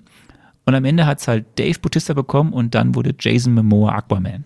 Ja, der vorher äh, noch bei Game of Thrones äh, den Karl Drogo gespielt hat. Genau. Ja. Wir haben Vin Diesel, der äh, mit unfassbarer Inbrunst es schafft, äh, I am Groot äh, in unterschiedlichsten syntaktischen, nee, nicht syntaktischen, äh, ähm, in unterschiedlichsten Ausprägungen auf die Leinwand zu bringen. Mhm, okay. Äh, Vin Diesel kennt man vor allem, äh, weil er mit Autos gerne schnell um Kurven fährt. Ich habe ich hab leider, ich muss echt zugeben, das ist der nächste Podcast, auf den man mich äh, dann vorbereiten muss. Ich habe noch nie einen Fast and Furious Film gesehen. Das ist äh, groß, auch großer Schwachsinn, aber es macht großen Spaß. Also es ist, ähm, es ist, es ist, und es, die drehen ja weiter an Schrauben, was alles so man dann an Action-Szenen macht. Und es ist, äh, also es ist ein großer Spaß, ja. Es Also, macht keinen Sinn, aber es ist ein großer Spaß. Ich, ich, ich kann mich nur an eine, ich kann mich nur an Fast eine, Furious. ich, ich glaube, es ist Fast and Furious 5 oder Fast and Furious 6. Ich weiß nicht, es gibt eine finale Action-Szene, da darfst du, da, das ist auf einem, es ist auf einer, ähm, spielt auf einem Flughafen, auf einer, auf Fast einer, and Furious einer, 5 einer, nicht Five and Furious? Ich weiß es nicht. Ich weiß nur, dass diese finale Action-Szene spielt irgendwie 30 Minuten lang auf einem, auf einer Runway eines Flughafens. So. Man weiß halt, irgendwann müsste das Flugzeug halt auch abheben. Aber die fahren wirklich 30 Minuten lang neben diesem Flugzeug auf der immer gleichen Grad. Also es muss eine sehr lange Runway sein. Der SpongeBob-Film spielt 30 Minuten lang auf dem Rücken von David Hasselhoff. Ja. Ähm, hier an dieser Stelle, äh, der Kollege Vin Diesel hat Irgendwie diese gehst du Rolle, gar nicht auf mich äh, ein, auf meine cool, coolen popkulturellen. Referenzen hier. Hast du den SpongeBob-Film etwa nicht gesehen? Nein, weil Sp- SpongeBob ist, das geht gar nicht. Also bitte. Der SpongeBob-Film, Leute, schreibt's in die Kommentare. Der SpongeBob-Film ist ein Traum, oder? Vin Diesel hat neben Englisch den Groot auch im Französischen, im Russischen, im Spanischen, im Portugiesischen und in Mandarin gesprochen. Er hat ihn nicht in Deutsch gesprochen. Da gab es einen Synchro-Menschen und dieser Mensch heißt Hans Eckhard Eckert. Hans Eckhard Eckhard, habe ich noch nie gehört. Okay. Was ist dein Lieblingsfilm Schauspieler, also wirklich. Ich ich kenne halt neben Fast and Furious irgendwie nur den Baby Nato und Triple X und dann ist Fast and Furious wirklich schon ähm, Shakespeare. äh, aber Riddick, Riddick hast du auch noch aufgeschrieben. Den habe ich gesehen damals. Kenne ich nicht. Ähm, Riddick Ich war, weiß nur, ja, dass es gemacht, aber ich kenne den nicht. ich meine, Riddick war auch so ein, war auch so eine Trilogie. Ähm, da landen die irgendwie auf so einem Planeten und er ist, so ein, also er ist so ein Verbrecher, der aber ausbricht. Und das war so ziemlich gruselig, dieser erste Film. Ähm, ja, okay. Vin Diesel, der Babynator. Wir, wir gehen weiter, wir, wir, weil sonst, wir haben so viele Schauspieler hier ähm, und Schauspielerinnen. Wir gehen zu Bradley Cooper. Er spricht Rocket Raccoon. Und äh, viele kennen Bradley Cooper entweder von Hangover oder spätestens als alternden Rockstar aus A Star is Born. Ja, guter Film. Wir haben, hier guter Film, ja. Wir haben, äh, übrigens hier, Synchro, vielleicht das kennen viele, äh, ist Fari äh, Jardim. Fari Heißt, wie Jardim. Fari Jardim? Das weiß ich. Fariadim. Fari Jardim. Ja. Im Deutschen. Hast du, hast Wir du haben äh, äh, Jerks nicht gesehen? Äh, doch, ja, aber warum muss ich jetzt den, was hat das jetzt damit zu tun? Jerks sind Christian Aufmerksame Ulm und Hörerinnen und. Hörer dieses, ja, aufmerksame Hörer und Hörerinnen dieses äh, Podcasts wissen, dass ich mich durchaus häufiger schwer tue, die Namen richtig auszusprechen. Nee, ich, da- es klang gerade nur so, als würdest du Fariadim nicht kennen. Aber ähm, genau.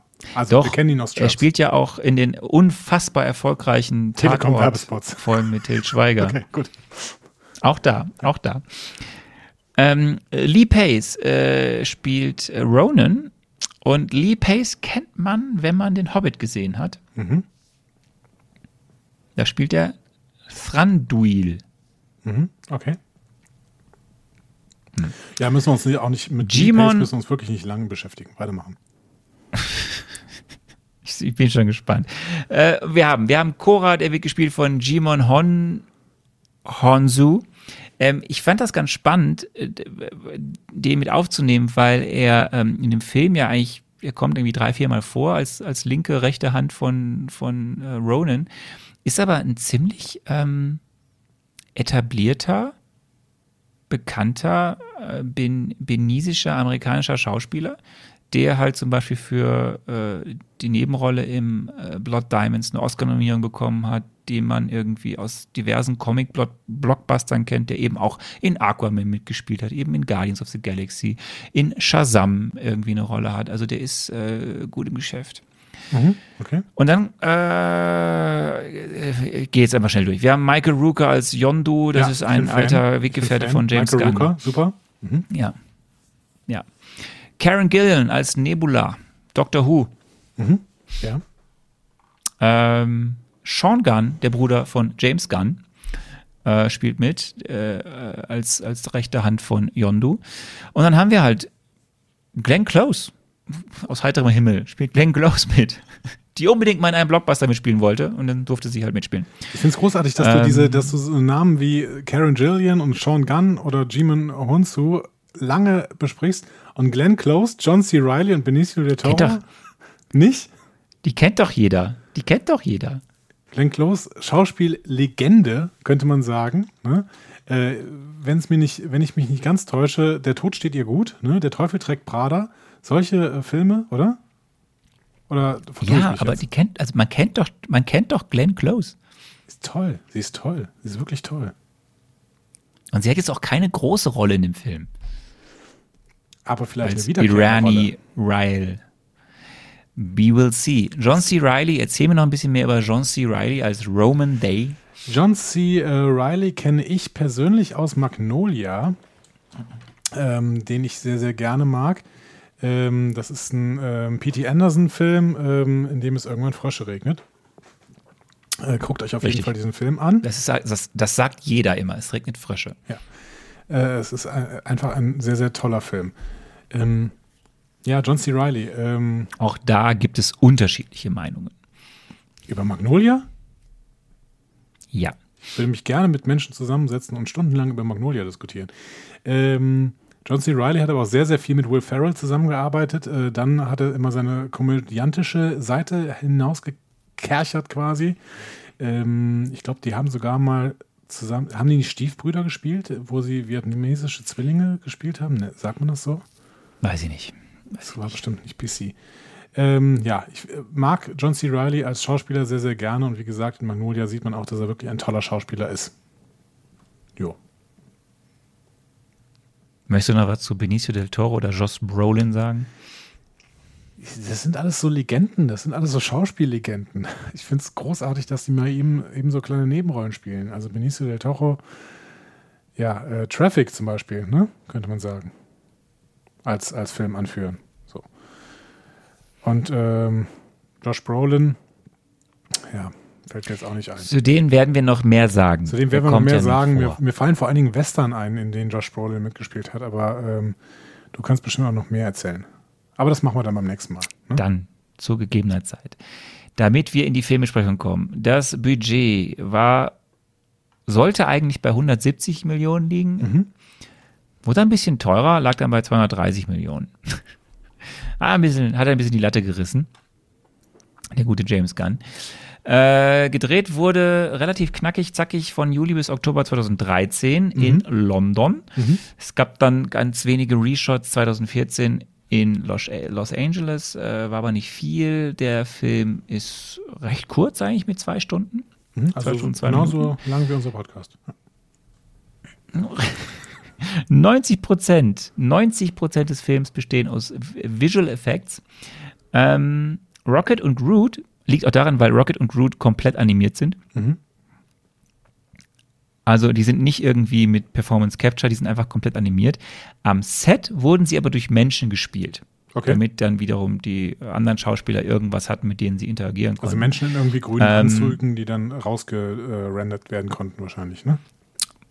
Ja, zumindest äh, hat einer dieser Menschen war Sean Gunn. Der hat nämlich neben seiner Rolle als Yondu unter anderem auch Thanos dann äh, äh, äh, mal kurz äh, dargestellt und ähm, am, am Set und ähm, äh, Rocket. Thanos wurde nicht komplett von äh, Josh Brolin gespielt? Im Nachhinein wurde dann mit Performance Capture Verfahren Thanos digital hergestellt. Das heißt, sie haben. Am Set für den Dreh Ja. wurde, hat, hat Sean Gunn Thanos gedoubelt quasi, damit Leute dann jemanden als Konterpart hatten. Ja. Dann wurde das quasi weggemacht, damit dann das, was Josh Brolin im, im Performance Capture Verfahren, müssen wir jetzt kurz erklären, was Performance Capture ist, Andi? Performance Capture ähm, ist quasi das, was man auch so aus Videospielen zum Beispiel kennt und was äh, ganz, ganz ähm, bekannt geworden ist, im Prinzip durch Andy Serkis, den ähm, äh, Spieler, äh, nee, Sch- Schauspieler, Gollum. der Gollum gespielt hat beim Herr der Ringe. Und dadurch ist, ist dieses Verfahren sehr, sehr bekannt geworden. Er spielt quasi einen Schauspieler mit ganz, ganz vielen komischen äh, Dioden am Körper.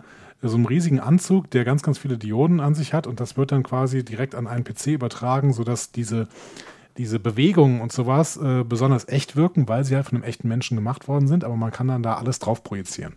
Zum Beispiel Gollum oder Richtig. Thanos. So. Und so ist Thanos am Ende im Computer entstanden, mit Hilfe von Josh Brolin, aber am Set hat quasi Sean Gunn diese Rolle quasi als Konterfei, Konterpart dann für die anderen Schauspielerinnen äh, gemimt. Aber crazy, oder? Dass das dann nicht Josh Brolin selber gemacht hat. Ja, das habe ich jetzt nicht gefunden, warum das so war. De facto hat das aber auch dem Film ein Spielergebnis. Ich, ich gehe mal ein bisschen weiter hier. Wir müssen doch jetzt nicht Ich merke schon, ne? Du, du, du, du drückst so ein bisschen, ne? Also was ist da los? So, ähm, 773 Millionen US-Dollar hat der Film eingespielt. Das ist amtlich. Das ist amtlich. Er war äh, in diesem Jahr, das hatten wir, glaube ich, äh, auch bei Cap schon irgendwie angedeutet, äh, auf äh, Platz 3 der Box-Office-Charts weltweit. Und er war bis zu diesem Zeitpunkt nach Avengers und nach Iron Man, Iron Man 3 der dritterfolgreichste Film des MCU. Ja, das heißt, man darf auch so weitermachen, würde ich sagen. Ne? Und ob das zu Recht war, das werden wir jetzt analysieren in der Filmbesprechung. Herrlich. Spoilerwarnung ist draußen. Es geht los. Spoiler Alert. Ja, wir besprechen den Film nach und ähm, machen das natürlich anhand meiner ähm, brillanten Prognosen, wie denn dieser Film aussehen könnte. Ja, es wird schön. Es wird schön heute. Ja. Das wird schön. Sollen wir damit sofort einsteigen? Fangen wir mit Frage 1 an. Ich habe dich gefragt, äh, der Film beginnt mit einer Rückblende rund um Peter Quill. Was sehen wir? Es haben mehrere Menschen auf dem Blog geschrieben und auch bei Twitter oder bei Instagram, dass du ja wieder mal meine Hinweise überhaupt gar nicht hast äh, irgendwie dir vor Augen geführt. Aber egal, spiel mal vor, was du gesagt hast. Ich habe immerhin Peter Quill eingebaut in diese Rückblende. Okay, gucken wir mal. Ja. Rund um Peter Quill war die Frage.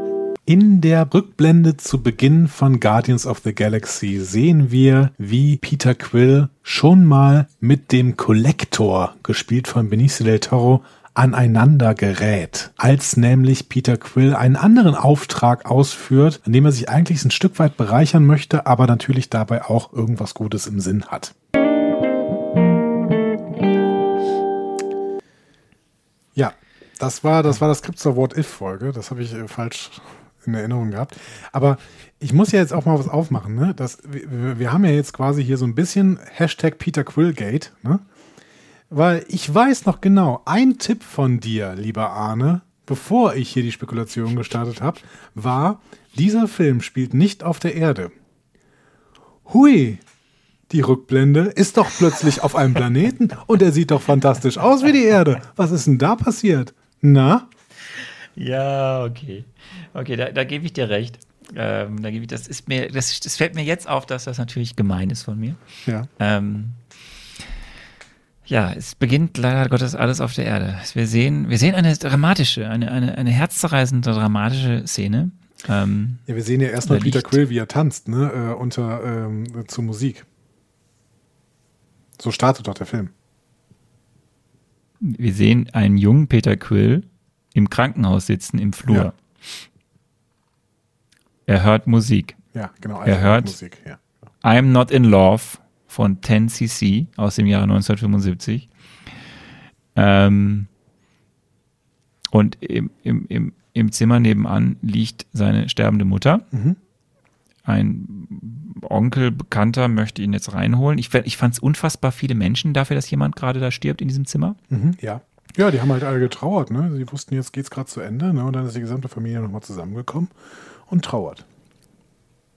Tja, die Mutter möchte sich verabschieden. Peter kann das irgendwie nicht so aufnehmen. Mutter stirbt, gibt ihm noch was mit auf den Weg. Äh, er rennt weg, wird von einem Raumschiff abgeholt und das ist eine komplett andere Rückblende, als du beschrieben hast.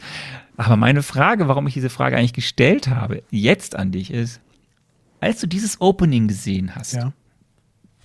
was ja, sagen wir mal, im Ton doch anders ist, als was dann jetzt kommt. Mhm. Was hast du denn zu diesem Zeitpunkt gedacht, was dich da für einen Film erwartet? Ich habe, und das kann ich ja jetzt, damit kann ich ja schon mal ein bisschen vorgreifen tatsächlich. Ich habe hier etwas gesehen, was mir ein sehr, sehr gutes Gefühl gemacht hat. Nicht weil, nicht, weil das inhaltlich mir ein gutes Gefühl gemacht hat, natürlich nicht. Es war eine sehr, sehr traurige Szene und sie hat als diese traurige Szene auch funktioniert. Aber mir hat es ein gutes Gefühl schon für den Film gegeben, weil ich das Gefühl hatte, dieser Film möchte seine Figuren ähm, mit einer bestimmten Tiefe versehen. Der möchte, dass wir mit diesen Figuren mitleiden können.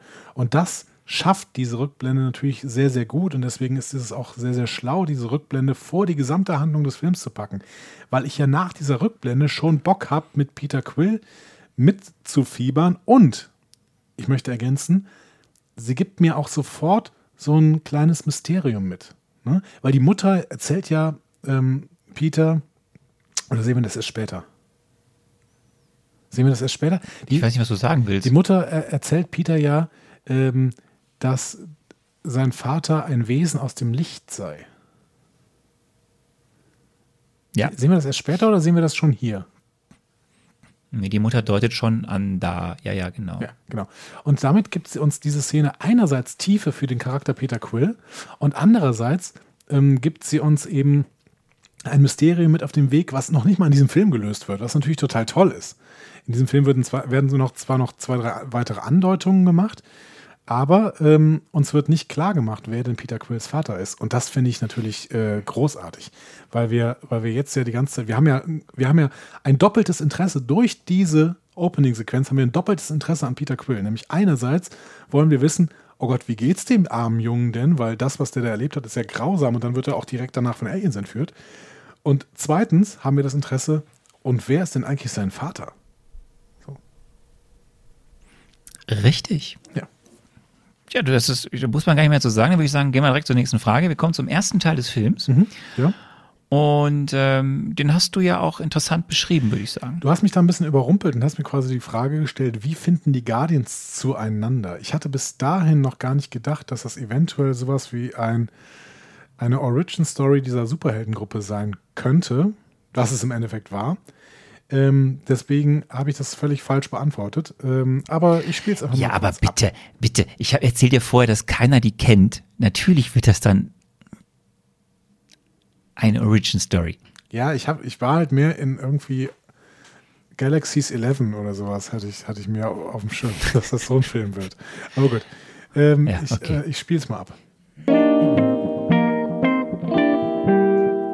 Die Guardians of the Galaxy werden von jemandem zusammengerufen, der im Sinn hat, dieses Universum irgendwie zu beschützen. Sie selber hat nicht die Kraft dazu, dieses Universum zu beschützen und muss sich deswegen eine Truppe zusammensuchen, bei der sie weiß, diese Truppe wird in meinem Sinne handeln, weil sie einerseits das Herz am rechten Fleck haben und andererseits noch eine Zusatzmotivation, diese Mission, auf die ich sie schicken werde, auszuführen. Und diese Zusatzmotivation ist bei vielen dieser Guardians unterschiedlich, aber alles fokussiert sich darauf, dass diese Mission halt durchgeführt werden kann. Denn einerseits ärgert man mit dieser Mission Mission Thanos und auf der anderen Seite bereichert man sich ein Stück weit. Was sie nämlich da machen müssen, ist ein Heist.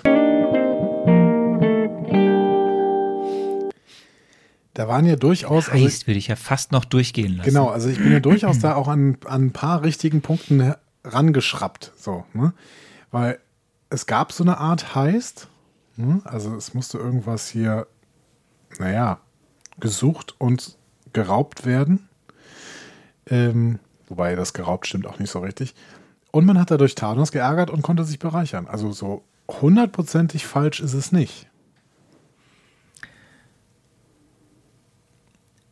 Ja, vielleicht doch, aber egal. ähm, gehen wir mal durch. Äh, wir sind 26 Jahre später äh, auf einem Planeten namens Morak. Ähm, und dort sehen wir ein Raumschiff ankommen. An welchen, Und dann beginnt eine. ja? Hier bitte. An, äh, diese gesamte äh, Nummer auf dem Planeten Morak hat mich doch sehr an einen Film erinnert, ähm, der ganz gut zur, Melodie, zur Musik passt, die Peter Quill die ganze Zeit hört. Ist dir das aufgefallen Bitte? als alter Theaterfilm- und Fernsehwissenschaftler? Mir, mir, mir, ich habe. Ähm, ich habe hier was anderes stehen. Ich sag du erstmal, an was dich das erinnert hat. Indiana Jones. Und zwar, ich glaube sogar, der erste Indiana Jones, äh, heißt der Tempel des Todes? Ich glaube schon. Ähm, auf jeden Fall gibt es da ja auch so ähnliche Szenen und dieser Orb liegt da auch an einer Stelle und wird dann irgendwie durch einen Apfel ersetzt von Indiana Jones. Und ähm, hier ähm, ist es eine sehr, sehr ähnliche Szene. Ich finde, dass man hier ganz klar die Optik gewählt hat, um an, an in Indiana Jones anzuspielen. Und deswegen, ähm, James Gunn versucht, glaube ich, die ganze Zeit äh, Anspielungen zu machen an die späten 70er oder 80er Jahre äh, in der Musik, aber eben auch in der Optik, die hier an Indiana Jones erinnern soll. Ich habe hier stehen, dass mich äh, dass die Ankunft von Star-Lord auf dem Planeten, wo er dieses Gerät zückt, um dann äh, quasi ja das sichtbar zu machen, was auf dem Pan Planet passiert ist, als er, als er noch Leben war. Das hat mich extrem an Star Trek Voyager erinnert, weil es gibt bei Star Trek Voyager eine, eine Folge, die ge- irgendwie genauso ähnlich ist. Das ist mir da sofort ins Gesicht gekommen. Aber du hast recht. Hier wird, es gibt ja ein Zitate, Querverweis, Feuerwerk in diesem Film, was äh, seinesgleichen sucht. Ähm, aber was hier auch in dieser äh, Anfangsszene, in den Opening Credits äh, ja passiert ist, mit Beginn von äh, Come and Get Your Love, äh, dem Einstieg mit der Musik, ähm, einem tanzenden Starlord durch äh, die verschiedenen äh, ja, Hallen und Räume dieses Planeten oder dieses Gebäudes, wird mal der Ton gesetzt für das, was uns jetzt erwartet äh, in diesem Film. Ähm, äh, was so die das Beschwingte, das Lustige, das äh, Absurde angeht. Peter, hast du ja gesagt, kommt dann zu diesem Orb. Es geht also um ein Ding, ein Orb. Ähm, das findet wiederum ein gewisser Cree Kanntest du eigentlich den Begriff seinen Orb? Gefolgsleuten nicht so cool. nee, kann ich nicht. Ich auch nicht, Nein. genau. Ja, okay. Und äh, ja, er nimmt sich den, den Orb und bevor er gehen kann, gibt es dann einen äh, nächsten Kampf äh, mit diesen, wir sehen zum ersten Mal das Volk der, oder wir sehen Abtrünnige eines Volkes äh, der Cree, äh, die dort äh, das verhindern wollen, dass er das mitnimmt, weil die wollen das für sich haben. Und äh, es gibt ein kleines, äh, eine kleine Kampfszene, an dessen Ende äh, alles für Starlord soweit gut ausgeht, bis auf dass er von einer Wasserfontäne äh, getroffen wird. Mit seinem Raumschiff, genau. Ja. Richtig. Ich finde es ganz spannend, äh, dass er hier so ein Möchtegern-Typ ist. Ne? Also der versucht irgendwie so zu tun, als wäre er schon eine große Nummer, aber irgendwie ist er das nicht so richtig. Ne? Ja, Starlord, der Outlaw, kennt halt keiner. Ja, das ist echt, äh, echt super. So, ne? ja. Hat er das jetzt 26 Jahre lang so gemacht, dass er sich immer so als, hey, ich bin der Star-Lord vorgestellt hat und äh, niemand äh, hat irgendwer reagiert. Ah, später tut es ja jemand. Oder gelacht. Ja. Oder gelacht. Oder gelacht. Wir sind, wir sind auf Peters Raumschiff. Es geht äh, weiter und dann ist es, das ist ja so eine kleine Szene. Er hat ja sein, sein, sein, sein, was ist es? Ist es ein One-Night-Stand? Ist es, Ja. zumindest hat er Barrett ja vergessen. Ja. Also man sieht, was das für ein sympathischer Mensch ist da, der Star-Lord. Ähm, de facto ist aber diese Szene sehr wichtig, äh, die wir da sehen im Raumschiff, äh, unterlegt. Ich habe über die Songtitel aufgeschrieben. Unterlegt von Goal All the Way von den Raspberries aus dem Jahr 1972. Ich bin jetzt mal kurz das wandelnde, das wandelnde Booklet. Ähm, wir erfahren in dieser kurzen Szene, und das ist relevant für den Film, dass es anscheinend ein Volk gibt mit dem Namen Sander und ein Volk gibt mit dem Namen Cree und dass die einen Friedensvertrag ausgehandelt haben. Und wir erfahren, dass äh, es eine andere bläuliche Person gibt, die Yondu heißt, ein Revenger ist und die so eine Art Vaterersatz ist, was Quill aber jetzt nicht so cool findet. Ja, aber was ich cool finde, ich, denn mir hat Yondu von Anfang an gefallen. Ganz, ganz tolle Figur. Ähm, Auch ganz toll gespielt. Ganz toll gespielt, also wirklich äh, fast mein, fast mein äh, Lieblingsschauspieler in, dieser, in, dieser, äh, in diesem Film. Yondu hat von Anfang an klar gemacht, dass er nicht so hundertprozentig entschieden ist, wie er mit dieser Situation umgehen möchte. Und das ist total toll. Weil du von Anfang an denken könntest, hm, der wird sowas wie der Bösewicht, aber gleichzeitig merkst du, nee, der hat auch irgendwie eine emotionale Beziehung zu Peter. Das heißt, der kann auch nicht der richtige Bösewicht sein, weil im Zweifel würde er sich wahrscheinlich nicht dazu hinreißen lassen, Peter zu töten. Aber er ist ständig mächtig böse auf Peter. Und das gibt eine wunderbare Dynamik, die natürlich auch, ich habe den Namen vergessen, wunderbar spielt. Also, ähm, Ruka, ne, heißt er? Michael Rooker. Ja, genau. Ja. Ähm, Genau. Also ich, ich war großer Fan von Yondu. Wäre das mal der Bösewicht des Films gewesen? Dieser Film wäre noch besser gewesen. Ja, so, wir brauchen, wir brauchen, wir, ich sag das gar nicht voran, wir brauchen Yondu noch. Ja, hoffentlich. Genau. Wird ja angeteased auch im, im, im Hat mir Film. gefallen und ich finde, Yondu hat übrigens auch die beste Kampfszene im ganzen Film. Ja, auch dazu später mehr. Wir kommen aber jetzt äh, zum ersten Zusammentreffen mit dem Bösewicht. Wir machen ja erstmal die erste, den ersten Teil auch weitestgehend durch und dann Mhm. gucken wir mal, was die anderen Fragen sind. Aber wir kommen zur äh, Dark Aster, zum Cree, Cru- zum was? Kree Kriegsschiff. Zum Cree, zum, Cree- zum Cree Kriegsschiff. Das Kree Kriegsschiff. Oh Gott, nach zwei, zwei Gläsern Wein ist es nicht gut. Ähm, wir sehen eine Figur, die heißt Ronan. Mhm. Ich habe hier stehen im Skript furchteinflößend. Ja.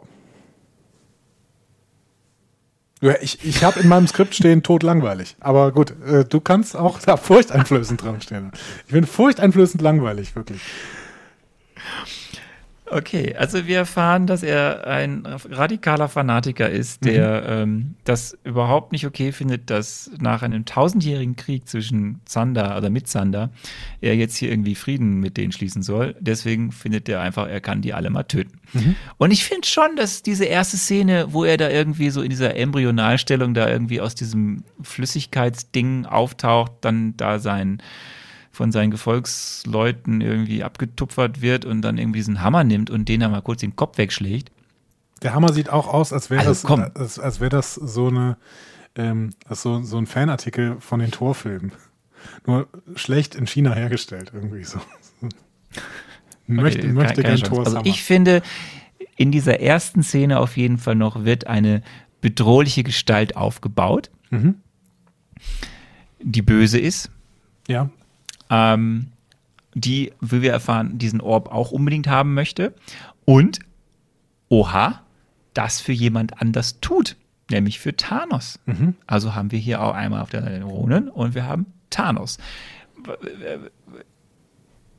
Was hat das so? Hat das irgendwas bei dir ausgelöst? So, so Nee, wie hey, gesagt- Thanos oder? Ja, Thanos fand ich toll, dass hier, dass hier schon klar wird, dass irgendwie Thanos, äh, wie würde man sagen, Thanos hält die Welt im Atem, ne? würde, würde Ayn Rand sagen. Also Thanos, dass äh, Thanos schon hier eine Rolle spielt.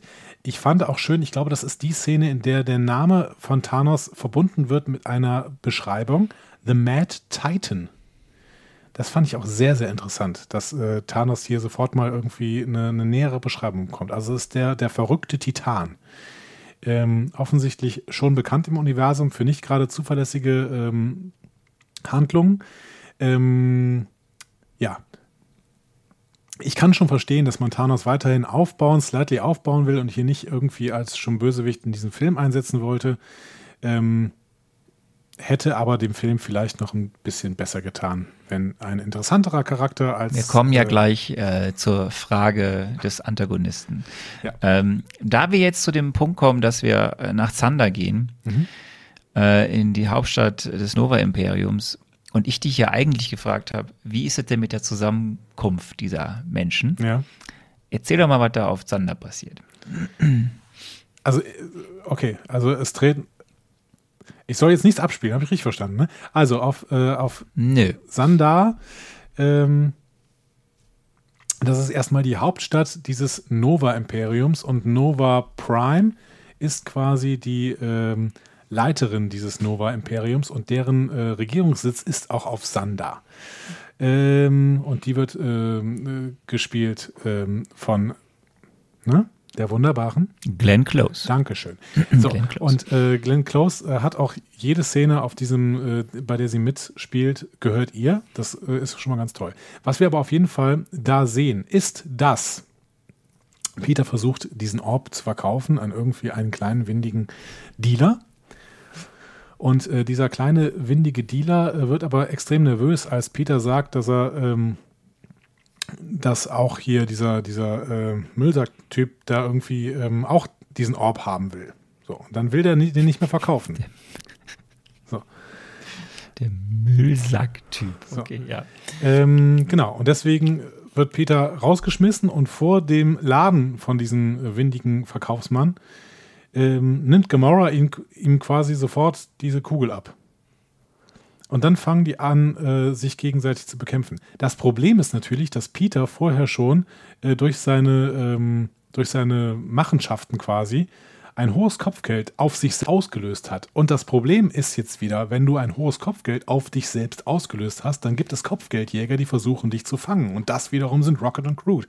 Sodass der Kampf, der dann äh, hereinbricht, ein Kampf ist, bei dem alle vier ähm, Avengers, die wir äh, jetzt in dieser Stelle schon sehen, quasi gegeneinander kämpfen. Avengers, oh, Äh, nicht Avengers, wie heißen die nochmal? Äh, Guardians, Guardians. Guardians. Also heißen sie ja da noch nicht, aber die kämpfen da alle gegeneinander. Und ähm, was ich dann sehr, sehr realistisch fand, ist, dass man halt nicht in der Hauptstadt irgendwie äh, die ganze Zeit sich gegenseitig beschießen kann, ohne dass irgendwann vielleicht mal die Polizei kommt. So. Das finde ich mich grundsätzlich mal schön. Wobei es hat relativ lang gedauert. Es hat relativ lang gedauert, Ja. dass dann die, die Raumschiffe kommen. Aber Ja. ähm, Und dann werden die halt ja, festgenommen. Sie hatten Also- auf jeden Fall genug Zeit, sich gegenseitig einen auf die Fresse zu schlagen. Ja, genau. Ja, und dann werden sie festgenommen.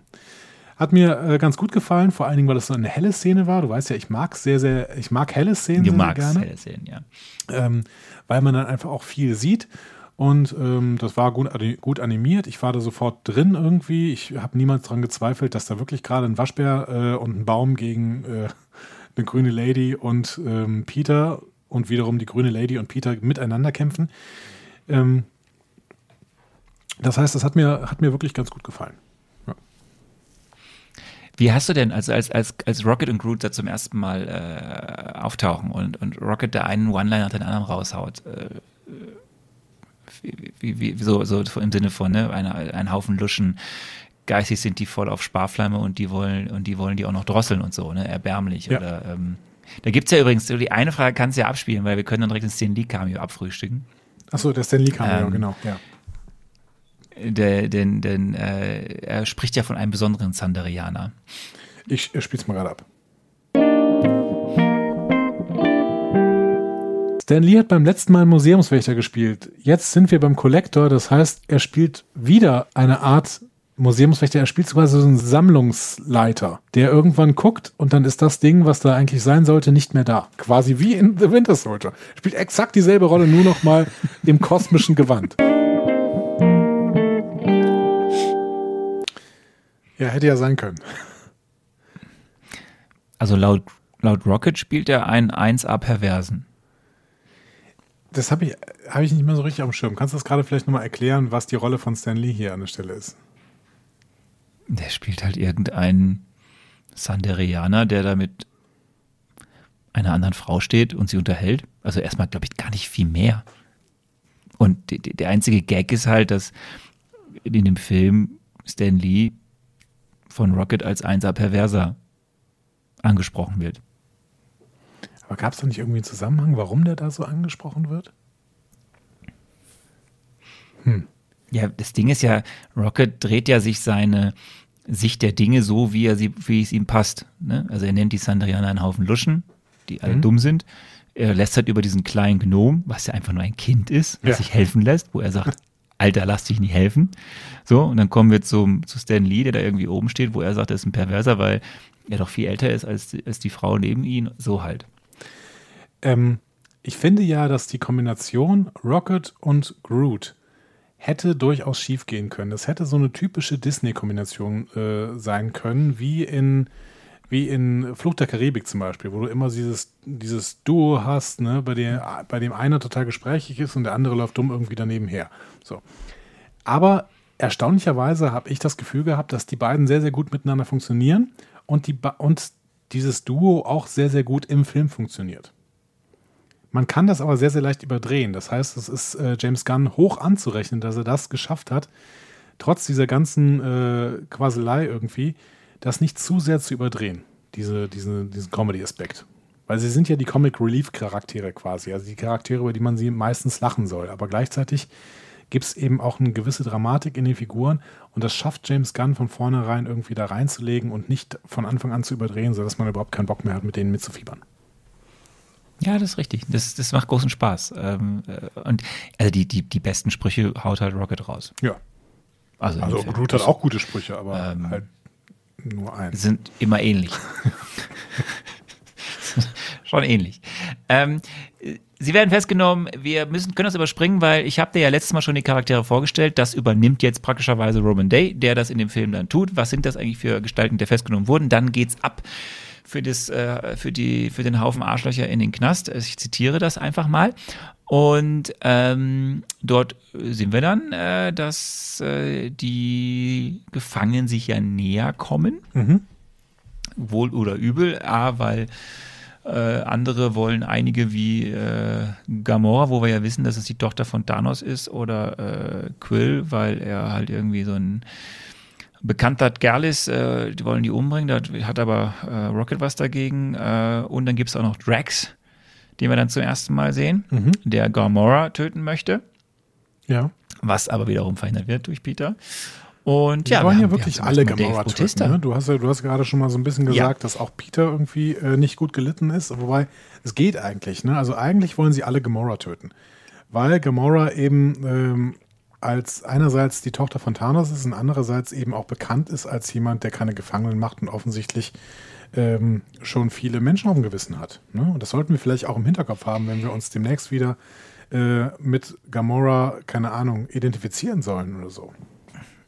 Nein, nein, nein, nein, nein, das hast du falsch verstanden. Sie wird, das kommt ja auch in diesem Knastding schon oder das kommt dann später raus.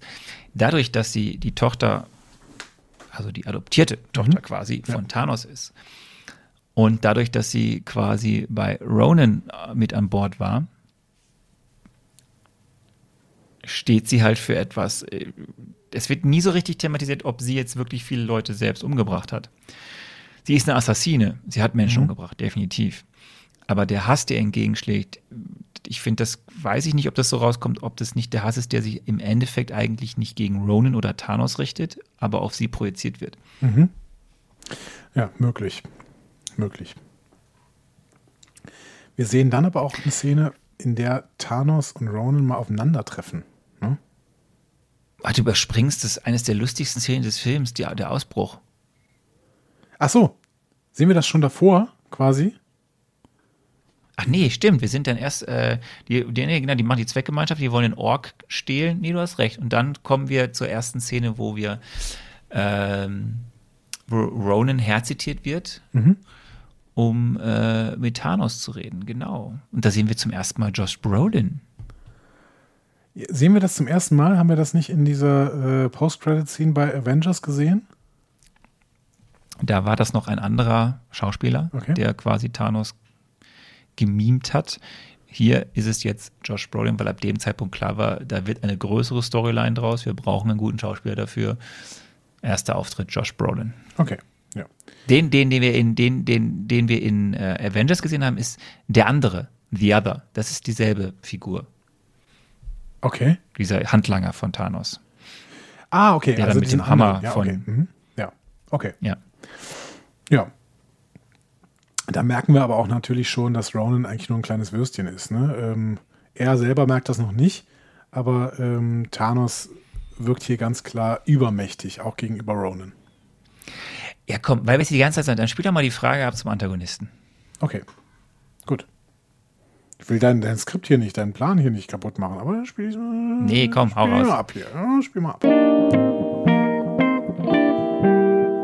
Der Antagonist dieses Films ist der Collector, gespielt von Benicio del Toro. Der Collector ist ein guter Antagonist, weil er natürlich die persönliche Motivation hat, seine Sachen zu behalten oder seine Sachen gut zu verkaufen an zum Beispiel Thanos, ne? an Superbösewichte, der macht keine Gefangenen, Hardcore-Kapitalist der Typ und dementsprechend stehen hier verschiedenste, sehr, sehr nachvollziehbare Motivationen gegeneinander.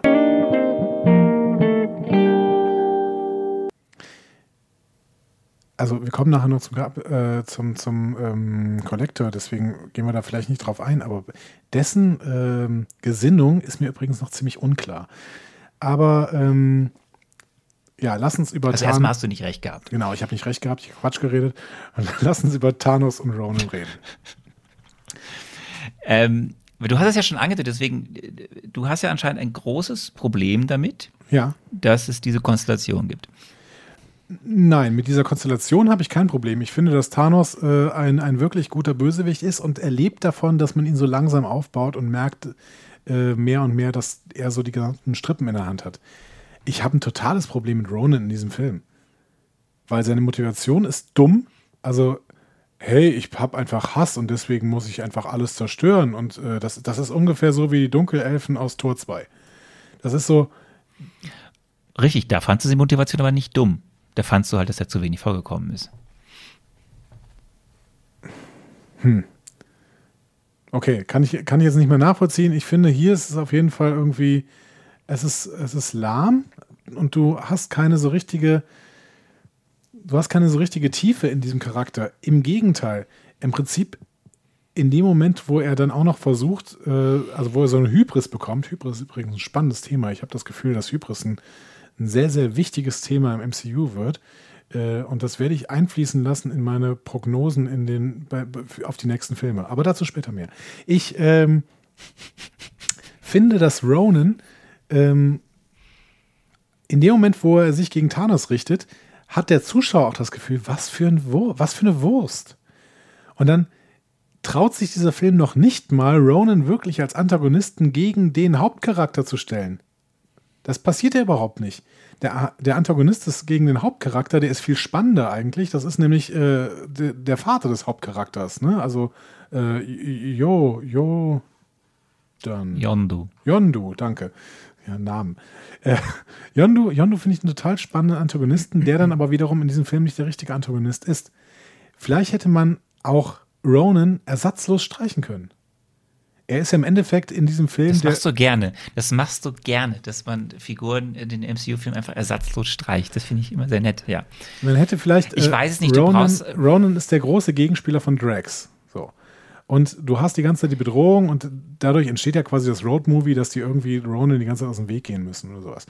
Aber ähm, ich finde ihn jetzt auch ich Nee, ihn du sehr, sehr uninteressant. Der Film baut eine Drohkulisse auf, dass es eben eine gewissen äh, eine, eine kriegerische Handlung über Jahrhunderte gab zwischen zwei Völkern. Und es gibt jemanden, der das jetzt doof findet, dass da Frieden ist. So, und der metzelt sich da irgendwie durch.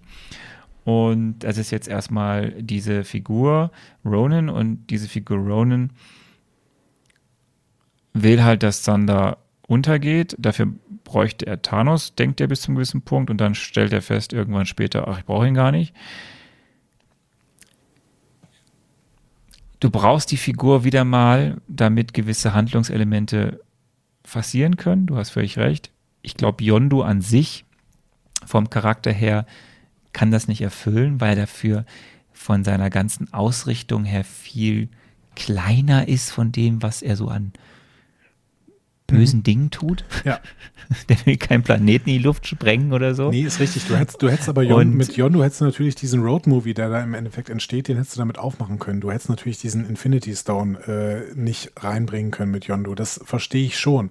Aber du hättest den Infinity Stone durchaus mit einem interessanteren Charakter irgendwie verbinden können, dass man die jemand an interessanterem äh, abnimmt. Zum Beispiel jemanden, den man, ähm, den man ernst nimmt, dass er auch irgendeine positive Seite hat.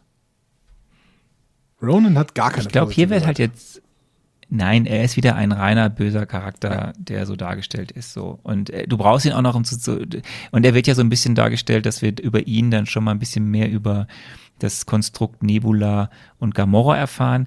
Aber du hast recht, es ist ein reiner böser Charakter und es wäre spannend natürlich zu wissen, wie im Endeffekt Thanos als Hauptbösewicht im Skript von Nicole Perlman Mhm. äh, das da aufgelöst gewesen oder Ja. wie das aufgelöst wurde. Genau, das würde ich gerne Ähm, mal lesen. Wissen wir nicht, weil man hat sich halt entschieden, Thanos aufzubewahren aus Gründen, wie du sehen wirst, für spätere Filme. Genau, und das kann ich auch durchaus verstehen. Okay. Ähm, Haben wir das abgefrühstückt, zumindest hier. Ähm, aber wir kommen zu einer wirklich, äh, finde ich, ersten äh, herausragend guten Szene und das ist äh, der Ausbruch. Einfach schon allein, wie es losgeht, weil hier wird auch wieder was absurd auf den Kopf gestellt. Man plant äh, so eine Art Heist oder eben den Ausbruch, Ja. aber dann muss es halt recht schnell gehen. Ja, habe ich sehr, sehr geliebt tatsächlich, ähm, weil, weil es auch einfach gut gefilmt ist. Also ich, ich habe keine Ahnung, wie man das dann macht, weil das ja irgendwie alles CGI war. Aber im Endeffekt, die sitzen vorne und überlegen sich da, keine Ahnung, während sie da in dieser Messe sitzen und irgendwie was essen oder sowas, überlegen sich, wie sie denn dann vorgehen sollen. Leider hat Groot halt irgendwann mitbekommen, dass seine Rolle wohl ist, dieses Ding da abzuschrauben, um da den Alarm auszulösen. Ja, und deswegen macht er das dann halt sofort. So. Ja, das macht er halt gern. Genau. Dinge sofort umsetzen. Und das äh, hat mir dann doch sehr gefallen, was dann passiert ist. Also die der Auslöser hat mir sehr gut gefallen. Und dann auch ähm, die, nennen wir es mal Pfiffigkeit, die Pfiffigkeit von, äh, von äh, Rocket, äh, der wirklich sehr, sehr erfindungsreich ist, wenn es darum geht, irgendwie ähm, ja, Sachen zu veranstalten. Dass er das schafft, diese, diese ähm, was, keine Ahnung, diese, diese kleinen Drohnen da so zu programmieren, dass quasi der Aussichtsturm selber äh, ein Raumschiff wird, mit dem sie dann quasi aus dem Gefängnis rausfliegen können, fand ich eine sehr, sehr geniale Szene. Hat mir gut gefallen. Ja. Ja, es ist, es macht großen Spaß und äh, es ist einfach auch äh, einfach, äh, wie dann dieser Charakter noch dann vollends so die, die Kirsche auf das Sahnehäubchen bekommt, eben, ja, nee, die Prothese brauche ich halt nicht, das war nur witzig gemeint. das ist halt so. Okay, Auch sehr schön. Ja. okay. Genau, Dann auch, ist auch, der erste Teil zu Ende. Zu. Also- ja. hm? genau. Ja, genau. Dann ist der erste Teil zu Ende, nachdem halt Peter ähm, äh, mit dem Pina Colada Song äh, zurückkommt, nachdem er sich den, den Walkman wieder beschafft hat und äh, eben jetzt dieses Tri, Quatsch, nicht das Trio, das Quintett ähm, äh, nun vollends da ist. Drax ist jetzt mit dabei, äh, quittiert die Rückholaktion des Walkman mit Du bist von Sinnen. Ähm, und wir haben die Guardians beieinander, die sich noch nicht so nennen, aber die jetzt die Guardians sind, Ja. in äh, Peters Raumschiff. Der erste Teil ist zu Ende. War gut, oder? Ähm, ja, war es. Genau. Also wie gesagt, ich habe große Probleme mit dem ähm, Antagonisten, aber darüber haben wir jetzt genug geredet und deswegen müssen wir da jetzt auch nicht mehr so viel drüber reden. Und das ist aber tatsächlich das Einzige, was für mich diesen Film getrübt hat. Denn äh, vom Aufbau her hat es mir ansonsten sehr, sehr gut gefallen. Mir hat die Stimmung sehr, sehr gut gefallen. Ich habe da im Prinzip nicht viel Schlechtes gerade im ersten Teil gesehen. Dann kommen wir dann mal zur Frage, was passiert im zweiten und dritten Teil des Films? Das heißt, wir wollen nicht über die Chemie zwischen den ProtagonistInnen sprechen. Okay, wir sprechen erstmal über den zweiten und dritten Teil. Wir kommen dann zu dem Punkt, Wir sehen im zweiten und dritten Teil des Films tatsächlich einen Heist. Wir sehen einen Überfall quasi, beziehungsweise vielleicht auch einen Sneaky-Überfall äh, auf die Behausung oder das Museum des Kollektors, um eines dieser Supergegenstände des Kollektors zu stehlen, damit dieser es nicht in falsche Hände weiterleiten kann. Das Problem ist im Endeffekt, dass der Darkest Moment ist, dass dieser Gegenstand nicht an der Stelle ist, wo er denn sein sollte. Sie haben quasi Informationen, wo er sein sollte. Dementsprechend kämpfen sie sich da irgendwie durch oder sneaken sich da irgendwie durch und dann ist dieser Gegenstand aber nicht da. Das heißt, es ist ein herber Rückschlag, dass sie schon denken, oh Gott, eventuell hat unser großer Erzfeind Thanos diesen Gegenstand schon bekommen, denn der sollte den auf gar keinen Fall bekommen. Final ist dann aber auf jeden Fall schon mal eine Zwischenlösung erreicht, nämlich sie versuchen quasi den Kollektor unschädlich zu machen, der quasi so eine Art Safe Haven für Bösewichte ist.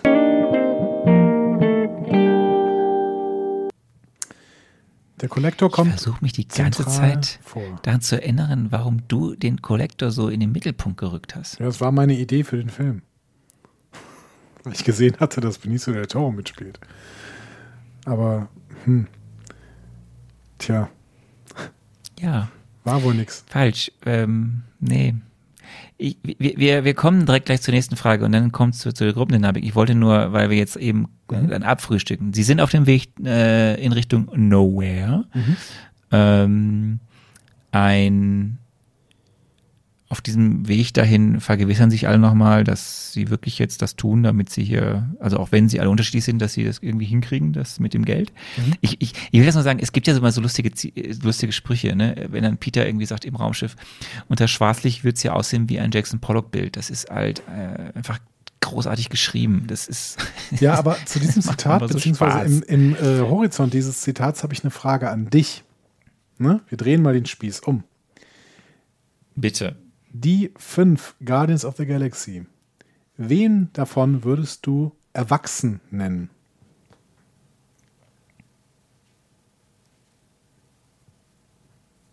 Ja? Da bist du, da bist du von den Socken, ne? Erwachsen würde ich sogar sagen, ist am erwachsensten, gibt es das Wort, am erwachsensten, äh, würde ich sagen, ist Rocket. Oder Gamora, ne? Ja, Gamora ist noch zu sehr. Ja, aber äh, ja, oder Gamora, genau. Ja. Ja, weil ich finde, im, im Licht auch gerade solcher Zitate ne, wird klar, im Endeffekt ist Star-Lord Peter Quill immer noch der zehnjährige Junge, der von dem, äh, oder zehnjährige, weiß ich nicht genau, Ja. der von der Erde ähm, abgeholt wird. Drax hat sowieso einen Horizont eines, eines Fünfjährigen. Ähm, Groot, das sieht man ja an solchen Szenen wie vor dem Ausbruch, dass er nicht, beson nicht besonders großen Horizont hat. Ne? Das heißt, im Endeffekt sind das alles drei Kindergestalten. ja. Und Rocket ist hier sowas wie der Kindergärtner. Und Gärtner. Guck mal, wie gut. Der Kindergärtner. Das, äh, ne? Also, mein Gott, du. Hast du aufgeschrieben vorher oder? nee, habe ich nicht aufgeschrieben, ist mir gerade eingefallen. Ähm, das ist schon mal ein zentrales, zentrales Schön. Zitat hier. So, okay. Ähm, wir, ne, dann passieren so kleine, kleine Schnipsel. Ähm, Ronan lässt alle im Knast umbringen. Äh, auf Sander erfährt Yondu, was überhaupt mit dem Ork jetzt auf sich hat. Wir sehen zum ersten Mal den Pfeil Ja. von, äh, von Yondu. Das wird dann später nochmal wichtig. Mhm. Und der Kollektor lässt putzen. Ja. Ähm, und dann erreicht äh, das Team äh, Nowhere und wir erfahren, Nowhere ist und deswegen, äh, du hast es ja am Anfang auch mit Eternals und so. Und hier geht es ja schon los mit so Verweisen, die für später wichtig werden, deswegen erzähle ich sie. Gamora sagt, Nowhere ist der abgetrennte Kopf eines uralten sakralen Wesens. Das ist krass, ne? Also ich meine, wie groß muss dieses Wesen gewesen sein, damit da jetzt ganz Nowhere reinpasst? Und wir sehen ja, wie riesig das ist. Richtig. Erstmal Und äh, jetzt gerade wird es quasi, ja, äh, es wird äh, noch wichtig werden. Äh, und dort eben hat ein gewisser Kollektor das Sagen, denn äh, da Outlaws, ganz viele Outlaws, äh, auch hier wieder so ein tolles Zitat, äh, diese Outlaws, die dann irgendwie den Planeten da aushöhlen, diesen Kopf. Und was sagt Quill? Ähm, ja, ich komme auch von einem Planeten von Outlaws. Und Billy the Kid, Bonnie und Clyde, Modern Talking. Sagt er das auch auf Englisch? Habe ich nicht mitbekommen. Oder ist das nur die deutsche Synchro, in der er das sagt?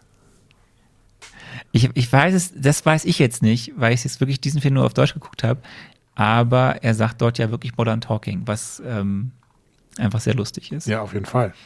Äh, gefällt, mir, gefällt mir gut. Aber es kann natürlich wirklich sein, dass das wieder so ein Ding ist wie hier äh, Caps Liste, ne, die einfach für jedes.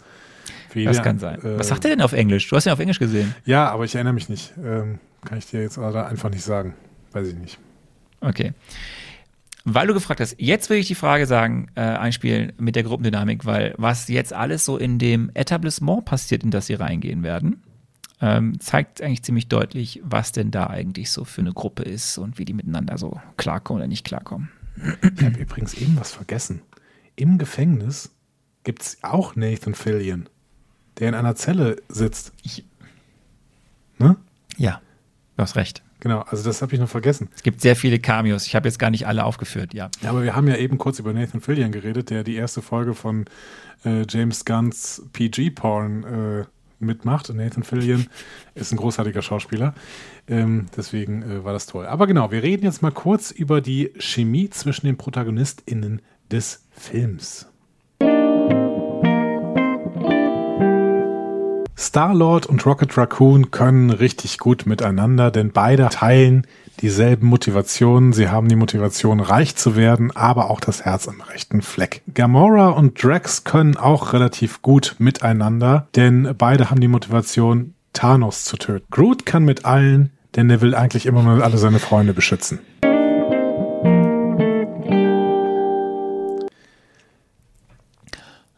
Groot hast du recht. Groot habe ich recht, genau. Drax und Gamora habe ich überhaupt nicht recht. Da habe ich quasi das Gegenteil von dem erzählt, was im Film vorkommt. Und ähm, bei Peter und Rocket Raccoon ist es natürlich schwierig, weil einerseits am Anfang ist es natürlich überhaupt nicht so, dass sie gut miteinander können. Im Gegenteil, ne? Rocket will äh, Peter fangen, weil er Kopfgeld ausgesetzt ist oder sowas. Auf der anderen Seite habe ich es, glaube ich, nicht so falsch gesehen, dass die beiden schon grundsätzlich miteinander ganz gut können, weil sie irgendwie schon sehr, sehr ähnliche Typen sind. Hm? Richtig. Ähm, aber das, äh, es entwickelt sich dann ja jetzt und ich, äh, die Art und Weise, wie es entwickelt, ist halt dann für so einen Film wiederum, der ja doch auch sehr viel Humor hat. Du hast es ja gesagt, es werden dann immer wieder so wird tiefer eingestreut in die Charaktere und genau das passiert ja jetzt. Du hast dann eben in diesem, in diesem Casino, äh, was weiß ich, was das ist, äh, Etablissement, äh, in, der, in dem sie warten müssen, bis dann das äh, bis zum Kollektor geht, hast du ja eben auf der einen Seite hast du Rocket Rex und Groot, Mhm. die an diesem, was ist das, Tierroulette oder was ist das, Echsenroulette Keine Ahnung. Irgendwas Seltsames. Ja. äh, irgendwie spielen und auf der anderen Seite Peter, der, der versucht ein bisschen mit Gamora zu flirten, was bis zu einem gewissen Punkt funktioniert und dann eben nicht. Ähm, und Gamora ihre Backstory erzählt und da kommt ja schon sehr viel draus, dass sie eben auch ein, ein Charakter ist, die sehr viel Leid erlebt hat, äh, im Sinne von, sie hat ihr ganzes Volk verloren. Das ist etwas, was ich ja auch beim letzten Mal schon, was sich ja sehr anlehnt an die Comicfigur, äh, die dann eben aufgezogen wurde, von diesem Thanos zu einer Kriegsmaschine ausgebildet wurde, äh, gegen, ja, wie sie ja dann dadurch auch anklingen lässt, gegen ihren Willen. Und auf der anderen Seite hast du dann diesen Kampf, der sehr irgendwie, weil die alle betrunken sind, äh, in der Bar und ähm, wo dann ja dieser kleine Waschbär eben äh, in, dieser ganz kurzen Szene einfach klar macht, wie gefrustet und gekränkt dieses Tier ist Ja. oder dieses Wesen ist. Ja.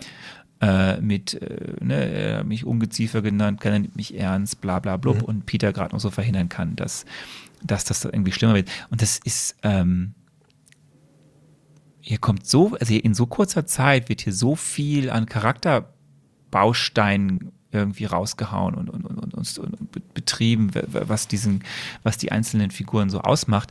Das ist schon, ähm, finde ich schon richtig gut. Also das ist, ist einfach sehr, auch hier wieder sehr gut geschrieben, äh, auf, auf, ver, ver, verengt auf das Wesentliche, ist toll. Genau. Und das meinte ich eben, als ich den, äh, den Ein die Einführung des Films so gelobt habe. Ne? Also bis auf Ronan geht dieser Film mit seinen Charakteren wirklich sehr, sehr gut um, gibt allen Charakteren verschiedenste Facetten ähm, und äh, lässt uns eben auch für diese Charaktere irgendwie mitfiebern, auch wenn sie eben teilweise Dreck am Stecken haben oder sowas. Also das ist wirklich sehr, sehr gut, wie dieser Film das macht, in kleinen Szenen eben klar zu machen, da hat jeder von denen sein Päckchen zu tragen. Und äh, das wird sich auch, das wird auch Auswirkungen haben auf die Art und Weise, wie sie denn handeln werden. So. Und ähm, ja, großer Lob daran, äh, wie das denn gemacht worden ist. Ja. Und, und ja, auch wie eben sich dann die, deswegen, das kommt ja jetzt auch von, von der Frage her, wie sich auch jetzt eben das Zusammenspiel der Charaktere halt weiterentwickelt. Aber dann geht's los. Drax geht raus, hat seine eigenen Pläne, aber die anderen gehen rein zum Kollektor. Und ähm, es kommt äh, seine Bedienstete, äh, die ihn, äh, die, die Menschen bittet jetzt da, die Guardians bittet reinzugehen. Ja. Und ähm, ich habe hier einen kleinen Exkurs. Die Frage ist, wann soll ich ihn bringen? Jetzt oder später? Denn Bring ihn ruhig diese imposante Halle. Okay. Ja, Ja, nee, dann erzähl über, ja, ich habe gedacht, du hast einen anderen Exkurs, aber erzähl was über die Halle. Ich, äh, wir sehen ja dann die, die, das große Museum des Collectors, was er dann alles sich einverleibt hat. Und es ist ein, ein großer Spaß, Frame für Frame, sich diese Bilder anzuschauen und zu gucken, was ist denn da alles in diesen Glaskästen drin. Ja, kann ich mir vorstellen. Und manche Sachen sind sehr offensichtlich und andere Sachen sind halt nicht so offensichtlich. Und was wir da alles sehen, ist, wir sind auf einmal sehr offensichtlich, sehen wir Cosmo, the Space Dog. Habe ich letztes Mal erzählt, der war ja in den Comics äh, eigentlich Teil der Guardians. Hier ist er aber eben auch im Film. Wir sehen diesen Hund, das ist Cosmo, the Space Dog. Wir Der, sehen, der eine wichtige Rolle in der Post-Credit-Scene spielt. Unter anderem. Unter anderem. Unter anderem spielt Cosmos the Space Dog eine wichtige Rolle in der post scene Wir sehen ähm, Dunkelelfen in einem der Glaskästen. Okay. Ja. Wir sehen ein Shitauri in einem der Glaskästen. Ja. Äh, wir Das sind sehen die Dinger, die New York ein- angegriffen haben, ne? richtig, genau. Wir sehen ähm, einen Eisgiganten aus Jotunheim in ja. einem der Glaskästen. Ähm, wir sehen einen, das wird für äh, spätere Filme mal wichtig, eine Art Brutkokon einer Okay. gewissen Spezies. Äh, wir sehen noch viele weitere Alien-Spezies und äh, es ist einfach äh, sehr spannend, wie viele Easter Eggs ähm, James Gunn in dieses in diese Glaskästen und dieses Museum quasi eingebaut hat. Das ist, äh, also wer, wenn ihr da mal Frame für Frame durchgeht, einen großen, hochauflösenden Fernseher habt, dann äh, viel Spaß beim Suchen, was ihr da alles entdeckt. Wusstest du, dass James Gunn gesagt hat, dass das größte Easter Egg dieses Films noch nicht gefunden wurde? Äh, nein, das wusste ich nicht. Hat er. Auf Facebook. Wo? Wann? Das weiß ich leider nicht. Ich weiß, dass er das gesagt hat, aber ich weiß nicht, wann er das und wo er das gesagt hat. Aber er hat gesagt, Und das, das, größte äh, Easter man weiß auch nicht, wer es er meint. Nee. Genau. Er sagt erstens, dass noch nicht alle Easter Eggs in dem Film gefunden wurden und er sagte, dass das größte Easter Egg des Films auch noch nicht gefunden wurde. Andi, das ist eine Aufgabe für uns. Und unsere Hörerinnen und Hörer. Leute, Was ist das größte Easter Egg dieses was Films? meint, was meint James Gunn? Ja. Gut. Was sehen wir dann? Das fragst du mich. Also wir sehen auf jeden Fall, ähm, also der Kollektor ist ja gar nicht der Bösewicht, das habe ich ja ein bisschen falsch äh, eingeschätzt, sondern der Kollektor ist quasi der Arno Augusta des Marvel Cinematic Universe. Der erklärt uns nämlich mal kurz alles. Weil wir, das wussten wir alles vorher nicht. Und jetzt brauchen wir das, ne? Und ich meine, der Collector gibt uns quasi eine Gebrauchsanweisung für dieses Universum. Und das ist ja relativ wichtig. Denn Jetzt wissen wir endlich, was es mit diesen Infinity-Steinen auf sich hat. Und mit diesen Infinity-Steinen hat es Folgendes auf sich. Äh, Es gab diesen Urknall und der hat sehr, sehr viel Energie freigesetzt. Und diese Energie wurde kanalisiert in ähm, ein paar Steine. Wir wissen noch nicht genau, wie viele es sind. Ich glaube, das wurde nicht gesagt, wenn ich mich richtig erinnere. Sechs Singularitäten. Sechs, okay. Und lass mich mal kurz überlegen. Ich glaube, dass wir davon schon ein paar kennen. Nämlich jetzt vier. Wir kennen den Tesseract, erstens. Wir kennen das Zepter von Loki, zweitens. Wir kennen den Äther der Dunkelelfen, drittens. Und wir kennen jetzt viertens dieses Ding, was im Orb drin ist. Den Power Stone. Power Stone. Ja. Okay. Also, vier der Infinity-Steine sind schon aufgetreten, sind aber Gott sei Dank alle nicht in einem Ort. Richtig? Ja, wäre ganz schlecht. Wäre ganz schlecht. Wobei, Ähm, der. Kollektor hatte doch schon eins. Er hat jetzt noch ein zweites bekommen. Das kommt aber gar nicht vor. Er ne? hat jetzt zwei, genau. Aber das vergessen die, oder? Ja, doch, wir wissen das ja, wir wissen das ja aus der, ähm, aus der Post oder mit, oder nee, aus der, aus der, aus, aus, auf jeden Fall aus Tor, dass eben eine Sache da schon liegt. Das wissen die Guardians ja nicht. Ähm, Und er thematisiert es und ja auch liegt nicht. er halt. Nö, warum sollte er es? Nee, stimmt. Also, er hat eigentlich keinen Grund, ja. So, die Frage ist ja eh, äh, das Ding, da passiert dann ja was. Also, aber bevor wir dazu kommen, ähm, es gibt ja noch etwas, also neben der Tatsache, dass er erklärt, was das mit diesen Infinity Stones auf sich hat, erwähnt er ja auch noch andere gottgleiche Wesen und man sieht Bilder von anderen gottgleichen Wesen, die so mächtig sind, um diese Infinity Stones zu tragen. Und ähm, du hast ja vorhin die Eternals angesprochen. Wir sehen zum Beispiel dort einen, ich nenne das jetzt einfach mal die Rasse, äh, ich nenne es einfach mal die, die, dieses, die, die Wesen. Äh, und wir sehen nämlich ein Celestial. Okay. Ähm, das sagt dir jetzt noch nicht so viel.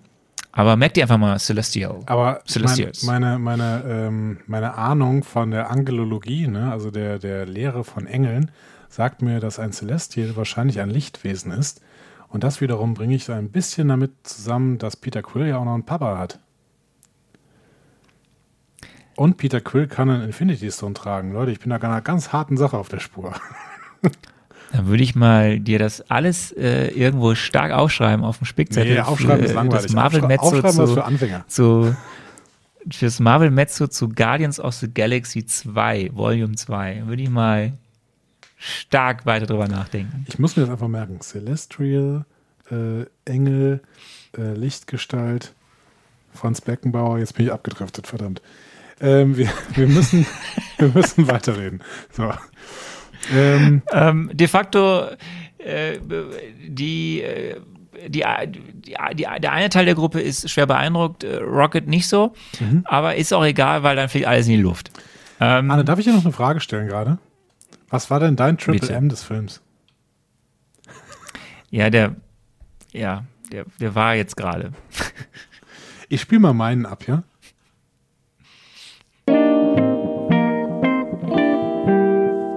Triple M ist der Moment, in dem sich die Guardians of the Galaxy nach anfänglichen Schwierigkeiten untereinander im Final zusammenraufen, um sich der guten Sache gemeinsam zu verschreiben und mit einem guten Soundtrack den Heist durchzuführen. Fast. Äh, ich würde mich meinen Triple M noch ins Gefängnis setzen und zwar tatsächlich, wo die zum ersten Mal, wo die alle oben in diesem, in dieser, in dieser Aussichtsplattform sind und die Aussichtsplattform dann durch die Drohnen quasi weggeschleudert wird. Also wo, wo die zum ersten Mal zusammen sind. Das ist schon mein Triple M.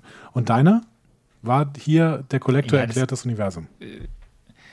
Das ist für das MCU so eine wichtige Szene. Ähm, das ist, es ist definitiv nicht die beste. Also die, die, dieser Film hat so viele tolle Szenen oder so viele Sequenzen, in denen absurde, schöne, spektakuläre Dinge passieren. Und klar, eigentlich müsste man sagen, dass der Triple M einer der äh, Abschnitte ist, in denen die Guardians was gemeinsam tun. Oder ne, hinten raus dann den Kampf gewinnen, keine Ahnung. Aber für die, für mich ist es wirklich dieser kurze Moment, in dem eigentlich klar wird, okay, Kevin Feige und die Kollegen haben einen Plan. sie wissen jetzt, was sie Ja. bis zum Ende des MCUs machen. Ja. Und es ist ja so. Ähm, ähm, und dann ist es natürlich der Kollektor, der in diesen drei Minuten mal kurz eine ganz noch viel umfassendere ähm, Mythologie aufbaut, die am Ende die Grundlage für alles weitere ist. Und das ist der Triple M, ja. Ja, das kann ich schon verstehen. Das kann ich auf jeden Fall verstehen. Ähm, vielleicht werde ich das aus einer Perspektive, wenn ich das gesamte Marvel Cinematic Universe kenne, auch sagen, dass das der Triple M ist. So finde ich es erstmal eine schöne Erklärszene, die man ja normalerweise sagt, sollte man meiden, ne? Show don't tell oder so. Aber ähm, es ist auch mal endlich gut, dass man uns so ein bisschen Kontext zu diesen Infinity Stones lie liefert, damit man nicht immer quasi nur die Dinger gezeigt bekommt und im Endeffekt äh, aber nicht klar ist, was das überhaupt ist. Ich bin ja immer großer Fan davon, zu hören, was es denn so ist und was es eventuell auch anrichten kann. Und da kriegen wir so eine ungefähr eine Vorstellung daraus, äh, äh, davon. Unter anderem, weil äh, diese Putzkraft bei dem Kollektor das Ding ja anfasst und dann alles in die Luft fliegt.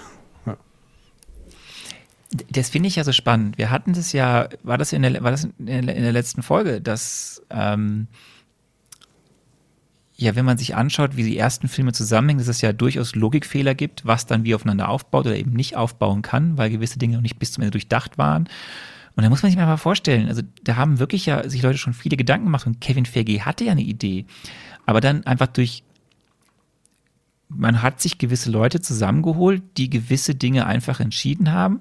Und dann ab einem gewissen Punkt hat man dann gewusst, okay, das ist jetzt der Weg, den wir gehen wollen. Und das ist genau eben jetzt hier, deswegen ist die Phase 2 ja auch so wichtig, die die Grundlage ist, was wir in den anderen Filmen ja schon besprochen haben, für vieles weitere jetzt ist. Die hatten in diesen Jahren 2012, 2013, 2014 haben sie im Endeffekt das große Gerüst, da kommen wir nochmal explizit drauf in den nächsten Folgen, das große Gerüst gelegt für alles, was jetzt bis Endgame, bis Spider-Man, ähm, No, äh, nee, äh, Far From Home, also bis zum letzten Film der Phase 3, was da passieren wird in den groben Zügen. Und das merkst du jetzt ab jetzt immer mehr, wie alles aufeinander aufbaut. Und das ist einfach faszinierend. Und sie brauchten halt diesen Film, um jetzt Thanos zum ersten Mal richtig aufzubauen, auch wenn er nur kurz vorkommt, um diese Infinity Stones, weil es passt halt in diesen ganzen ähm, Space-Kosmos eben das irgendwie da zu verorten und nicht nur in den reinen Fantasy-Kosmos von Thor. Ähm, und es ist, es ist einfach da toll zu beobachten, wie jetzt, auch rückblickend zu beobachten, wie jetzt alles ineinander greift langsam. Und ähm, ja, es ist, ich finde es einfach faszinierend. Sehr schön. Da haben wir eigentlich, können wir fertig. F Filme sprechen, können wir jetzt auch abschließen, weil ich habe gerade die Auswirkungen fürs MCU eigentlich schon halb erzählt, ja. ja, aber dann, äh, dann äh, erzählen wir das auch relativ schnell zu Ende. Also, äh, denn, denn im Endeffekt, ihr habt den Film gesehen, das heißt, wir müssen ja nicht äh, hart auf hart alles genau erzählen. Ähm, Ronan wird dann quasi nach, äh, nach, wie heißt das Ding? Nowhere? Äh, genau, Nowhere, Nowhere. gerufen weil Drax besoffen ist und ähm, sich mit Ronan kabbeln möchte und deswegen ruft er einfach Ronan an und sagt, ich bin hier, komm her. So. Ähm, und deswegen kommt Ronan auch. Kämpft mit Drax. Drax hat aber keine große äh, Chance gegen Ronan und wird quasi von Ronan, zumindest denkt Ronan, das umgebracht. Ähm, außerdem gibt es einen Kampf zwischen Nebula und äh, Peter Gamora und Rocket.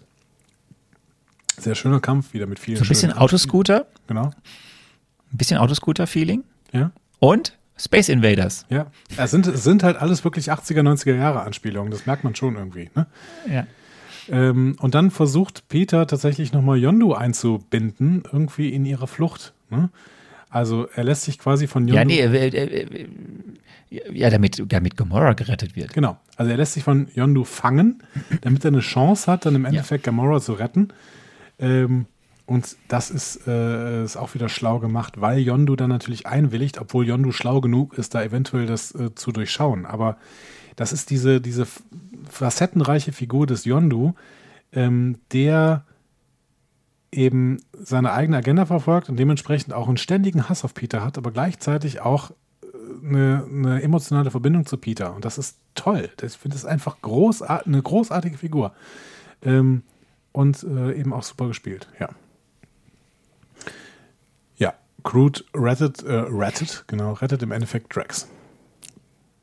Ja, und dann aber auch wieder eine schöne Szene, die sind auf dem Schiff von, von Yondu und äh, auf dem, äh, auf dem Planeten Nowhere wird noch kurz diskutiert, hilft man denen jetzt oder nicht. Äh, wieder hier, Rocket hat seinen Moment, äh, Drax hat seinen Moment und dann fliegen die mit diesem kleinen Pisselsschiff zu Yondos großem Megaschiff und schießen so ein kleines Raketchen ab, in der Hoffnung, so irgendwie äh, die anderen zu retten, aber das müssen sie ja nicht, weil äh, man hat sich dann schon äh, irgendwie geeinigt, dass man jetzt gemeinsame Sachen macht, um den Orb wieder zu beschaffen, der ja mittlerweile in Ronans Händen ist. Und damit beginnt ja eigentlich dann das große Finale, dass ähm, ein Plan geschmiedet wird auf äh, äh, Yondos Schiff, wo es auch nochmal so eine schöne, schöne Szenen gibt äh, am Ende, wo sich dann alle irgendwie feststellen, okay, wir sind jetzt eine Familie, wir sind aber irgendwie sonst alles Outlaws und wissen auch nicht so recht. Mhm. Was wieder total direkt gebrochen wird durch diesen geilen Spruch von äh, Rocket, okay, jetzt stehen wir alle hier rum, wir stehen jetzt alle, ja, okay, wir stehen jetzt alle, die Dummen stehen jetzt alle und so. Mhm. Aber sie entscheiden sich jetzt eben diese in die, in die Schlacht gegen äh, Ronan zu ziehen und dann passiert ja ganz viel gleichzeitig. Ronan möchte Zander eigentlich äh, ähm, Roland, der sich vernichten. übrigens mittler- äh, zwischendurch den Infinity Stone äh, einverleibt hat, quasi, der ist jetzt Teil äh, von ihm. Und damit hat er Genau, diese Hybris. in die Hand gehämmert hat. Genau, der hat diese Hybris bekommen und sich über Thanos behoben. Und da denke ich immer so, okay, man merkt schon, wenn jemand eine Hybris bekommt, dann wird es ihm nicht mehr lange gut gehen. So. Ja. So. Und dann ist es ja. Wir haben äh, die große, äh, wieder sieht sehr gut aus. Wir haben die große finale Kampfszene, äh, wo wieder verschiedene Dinge passieren, die aber durchaus auch wieder übersichtlich ist, weil dann ja relativ klar, wer eigentlich so gegen wen kämpft. Ne? Und es hell. gibt irgendwie dann die. Es ist hell, Ja. ja. und du hast diese, diese, du weißt jetzt auch, warum diese Sternenschiffe der äh, Sandarianer so sind, damit sie ein großes Schutzschild bilden können. Tolle, tolle Äh, Idee den auch. Ja, hat mir gut gefallen. Und dann ist es einfach äh, schön übersichtlich. Du hast irgendwie Rocket und die Revenger, die gegen die Kree kämpfen. Du hast Gamora, die gegen Nebula kämpft. Und du hast Deck, Drax, Groot und Peter, die gegen äh, die Schergen von Ronan kämpfen. Und davor, da hast du ja von angesprochen, deswegen erzähl das mal bitte, äh, hast du die, den, den, den großen Moment von Yondu auf dem Planeten, nachdem er abgestürzt ist. Ja, genau. Also da landen dann ganz viele von, wer, wer ist denn das? Das sind Cree, ne? Genau. Also es sind Cree, die da ganz, Ja, ganz viele Kree. landen und äh, quasi ähm, man merkt, Yondo geht es jetzt eigentlich an den Kragen. Und da hatte ich auch kurz wirklich das Gefühl, weil ich diese Figur schon so schätzen gelernt habe, hatte ich das Gefühl, okay, schade, dass die diese Figur jetzt quasi töten. Ähm, aber er hat eine großartige Waffe. Er hat nämlich diesen, diesen Pfeil, den wir vorher schon gesehen haben, den er mit äh, der, den er mit einem Pfiff quasi steuern kann, beziehungsweise mit Pfeifen allgemein. Und äh, dieser Pfeil ähm, ist quasi wie ein, wie ein Lenkraketenbumerang und äh, er muss nur einen bestimmten, Lenkraketen. Ja, er muss, er muss nur einen bestimmten ähm, Pfiff quasi absondern, um tatsächlich diesen Pfeil einmal durch alle Cree zu jagen. Ähm, und äh, das schafft er dann auch. Und dann fallen die alle um. Hat mir sehr, sehr gut gefallen. Also vielleicht, Und ins, und ins Raumschiff. Stimmt, der bringt sogar das Raumschiff da zum, zum Absturz, genau. Also Zum ähm, Absturz, ja. ganz, ganz äh, super, super Szene. Äh, vielleicht die, die schönste Kampfszene, einfach weil diese Waffe so kreativ und schlau ist. Hat mir wirklich, wirklich gut gefallen. Ja. Ähm, was, was ich nicht so ganz verstanden hatte, ist, warum Rocket plötzlich so eine gute Verbindung zu diesem äh, einen äh, Hauptmann, der äh, vom, von Nova hat. Also der hat ja ständig dann irgendwie mit dem Ja, Funkkontakt. heißt- Ja, weil, weil die anderen sind alle im, ähm, im Schiff und Rocket ist ja der einzige von dieser Truppe rund um Peter, der noch draußen ist. Also die, die, die Revenger sind draußen in den Schiffen und versuchen ja diese Selbstzerstörungs äh, Raumschiffe da irgendwie äh, zu, äh, abzuschießen. Aber ähm, deswegen ist, glaube ich, das der einzige Grund, warum dann Rocket mit dem Typen da spricht. Ja, also das hat bei mir nicht Der so, ja. das hat bei mir ehrlicherweise, das ist ein totaler Nebenaspekt, ne, aber es hat bei mir ehrlicherweise nicht so hundertprozentig funktioniert, weil ich das nicht gecheckt habe, warum die plötzlich sich so, so buddymäßig auch miteinander äh, per Funk ähm, kommunizieren. So. Ähm, weil das waren sie eigentlich vorher nicht. So. Naja, aber das ist, das ist ein totaler Nebenaspekt. Kann man, kann man auch ignorieren. Ja, wir haben dann dreimal einen Showdown. Ja. Ähm, also erstmal beschießen sie Ronan mit dieser komischen Waffe, aber Ronan lebt danach noch. Ja. So. Und Drax versucht ihn dann wieder auf die altmodische Art, aber das klappt auch nicht. Während Drax versucht, ihn auf der auf altmodischen Art irgendwie umzubringen, kommt es zum Showdown 2, weil Rocket macht dann den Kamikaze-Flieger und das ganze Ding stürzt ab. Und dann gibt es das große, da denkt man, dann stirbt aber jetzt Ronan ähm, und Groot kommt zur großen Groot-Szene, äh, wie er sich quasi wieder mal vergrößert und die anderen rettet. Und er sagt hier das einzige Mal etwas anderes, nämlich er sagt, We are Groot. Ja. Schöne Szene, wie er so ein Pflanzenball wird und quasi sich für seine Freunde aufgibt. Da habe ich schon ganz gut eingeschätzt, was Groot für ein Charakter ist, ne, als wir so über die verschiedenen Charaktere und deren Stimmungen in, zueinander äh, gesprochen haben. Und dann kommt es tatsächlich noch zu äh, Showdown 3, ne? weil Ronan tatsächlich nach diesem Absturz immer noch nicht tot ist, was natürlich daran liegt, dass er äh, den Infinity Stone in sich hat.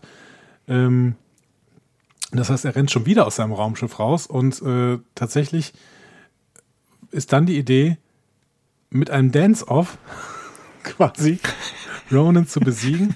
Das hat mir sehr, sehr gut gefallen, weil ähm, es, es war auch irgendwie diese Szene, Alter, man kann dich einfach nicht ernst nehmen, deswegen äh, ich tanze jetzt einfach ein bisschen und äh, dann, das war dann auch gut gespielt, also ich habe ja überhaupt nichts gegen den Darsteller von Ronan, der dann einfach runterguckt und so, What are you doing?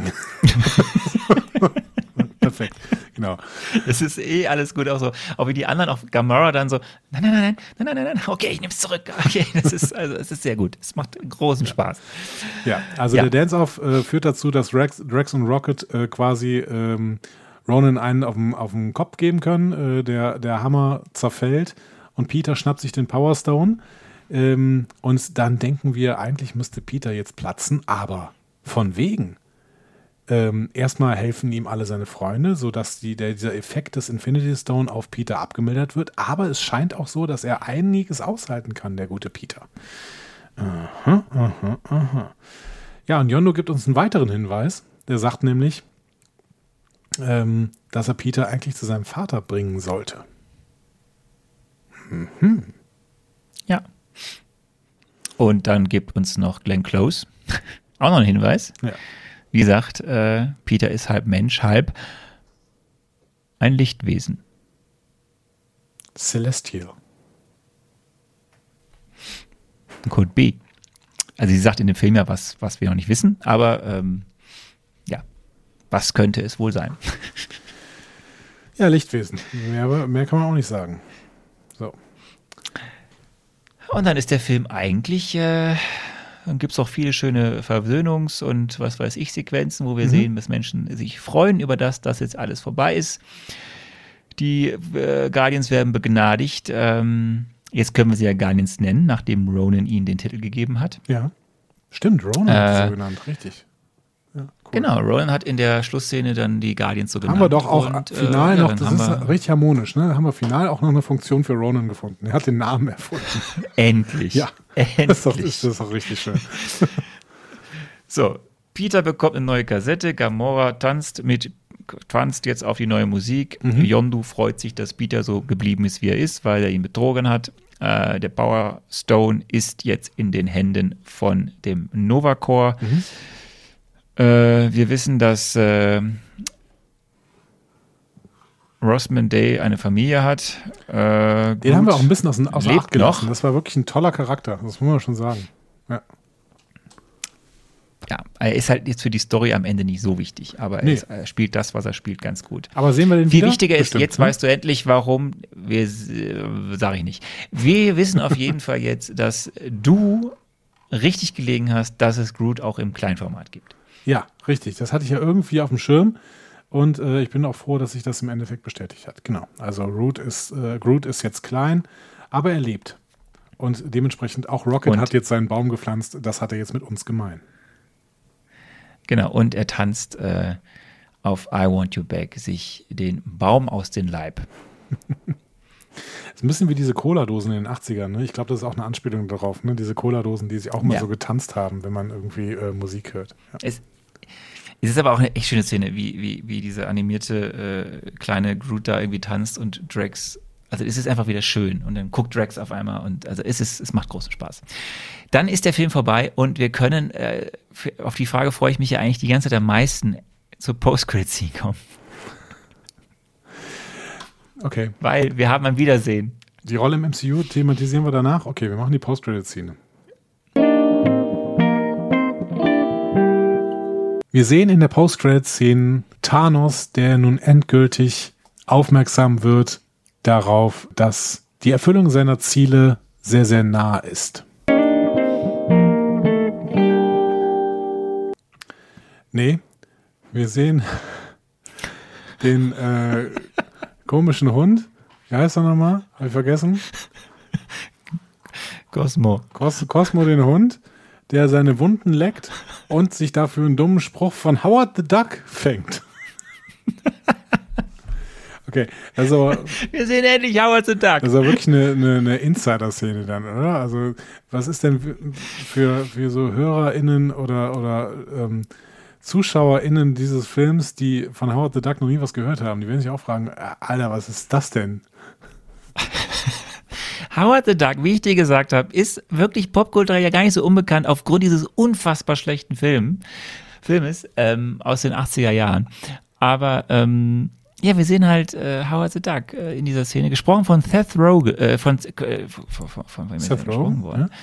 Ich glaube, ist er von Seth Rogen gesprochen worden? Ich glaube, er ist von Seth Rogen gesprochen Seth worden. Seth Green. Moment. Seth Green, er ist von Seth Green gesprochen worden, genau. Ähm, ja, so. Und weißt du, was das Schöne ist, dass ich, auch das spoilere ich jetzt einfach, wir sehen Howard the Duck nicht zum letzten Mal. Oh Gott, oh Gott, oh Gott. Okay bin sehr, sehr gespannt. Muss ich versuchen, in, in irgendeinen so Marvel Metze mal einzubauen. Ähm, aber ähm, nach dieser schönen Szene kommen wir noch zum Rolle, äh, zur Rolle im MCU vielleicht. Ja? Da habe ich nämlich Folgendes gesagt und ich bin immer noch stolz darauf.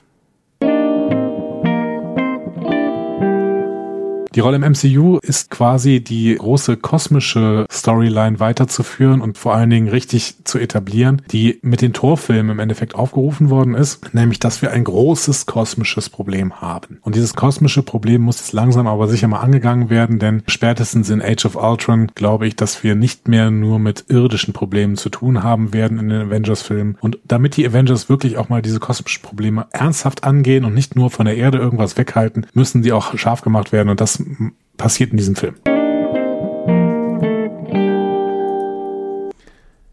Letzteres nicht, aber die kosmischen Probleme werden tatsächlich ähm, näher beleuchtet und uns wird klar, ähm, die Avengers können sich auf Dauer nicht damit darauf fokussieren, irgendwie die Erde zu ähm, beschützen. Auch wenn die hier überhaupt nicht drin vorkommen.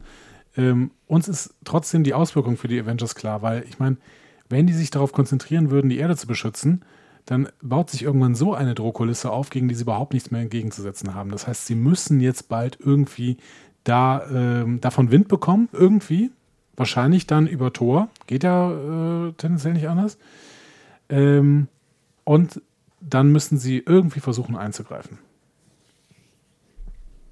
Ich finde vor allem im Zusammenspiel mit dem anderen Film aus dem Jahr 2014. Ne, du hast den, den, den, den Winter Soldier-Film mhm. Mit den irdischen Problemen. Ja wo es ja schon mannigfaltig irdische Probleme gibt. Und du hast den Guardians of the Galaxy-Film, der halt eben ein ganz anderes, noch viel größeres Fass aufmacht. Und das ist halt eben eines dieser Sachen, die diese, die dieser Film ausmacht, was wir vorhin schon gesagt haben. Es ist, es ist, es ist keine Fortsetzung, es ist kein Avengers-Film, es ist was völlig Neues im Franchise des MCU. Weil es nochmal anders als die Torfilme. Ähm, macht nochmal viel mehr auf als das, was Thor äh, in seinen, was in den Torfilmen passiert ist. Und das, was dieser Film halt schafft, und deswegen ist der so wichtig fürs MCU, die Filme werden ab hier alle etwas eigenwilliger, mhm. weil eben solche Regisseure wie James Gunn nochmal andere Freiheiten bekommen. Mhm. Du hast Taika Waititi angesprochen, der dann das Thor-Franchise quasi komplett auf den Kopf stellt und neu macht. Das werden wir dann bei Thor Ragnarök sehen. Ähm, ja, und eben durch diesen Erfolg auch, den James Gunn hatte, äh, erlaubte es eben Autoren und Regisseure, die Grenzen dessen, was ein MCU-Film sein könnte, zu erweitern. Mhm. In Klammern, ich glaube halt auch, dass es nur ging, weil am Ende sich Disney dafür entschieden hat, Kevin Feige mehr Macht zu geben und Herrn Perlmutter zu entmachten. Dazu, wie gesagt, dann mehr in den nächsten Folgen. Ähm, und dann der auf der Hand liegende, hast du gerade gesagt, äh, Punkt ist, es ist die Einführung der kosmischen, der kosmischen Welt im großen Stil. Wir sehen viele neue Völker, viele neue Figuren, ja. viele neue Planeten. Wir haben jetzt die Storyline rund um die Infinity, Stone, Infinity Stones dargelegt bekommen. Wir wissen, Thanos ist irgendwie da ähm, und irgendwie mächtig und wichtig. Und äh, hier ist ganz viel davon gelegt worden, was am Ende das große Finale des mhm. bisherig, bis, bis dato absehbaren MCUs eben sein wird. Worüber ich mir jetzt natürlich Ähm, schon Gedanken gemacht habe, ist, ob diese Rolle auch funktioniert und zwar inhaltlich, ob die inhaltlich im Universum funktioniert. Und ich weiß nicht, ich habe ein bisschen Bedenken wegen Tony Stark. Ich glaube, Tony Stark ist noch ein Problem dafür, dass die Avengers wirklich sich äh, kosmischen Problemen zuwenden und weg von der Erde. Das so viel als Teaser zum nächsten Marvel Mezzo, weil ich glaube, dass wir müssen in dem nächsten Marvel Mezzo noch über, darüber reden, dass Tony Stark sich lieber mit irdischen Problemen beschäftigen möchte.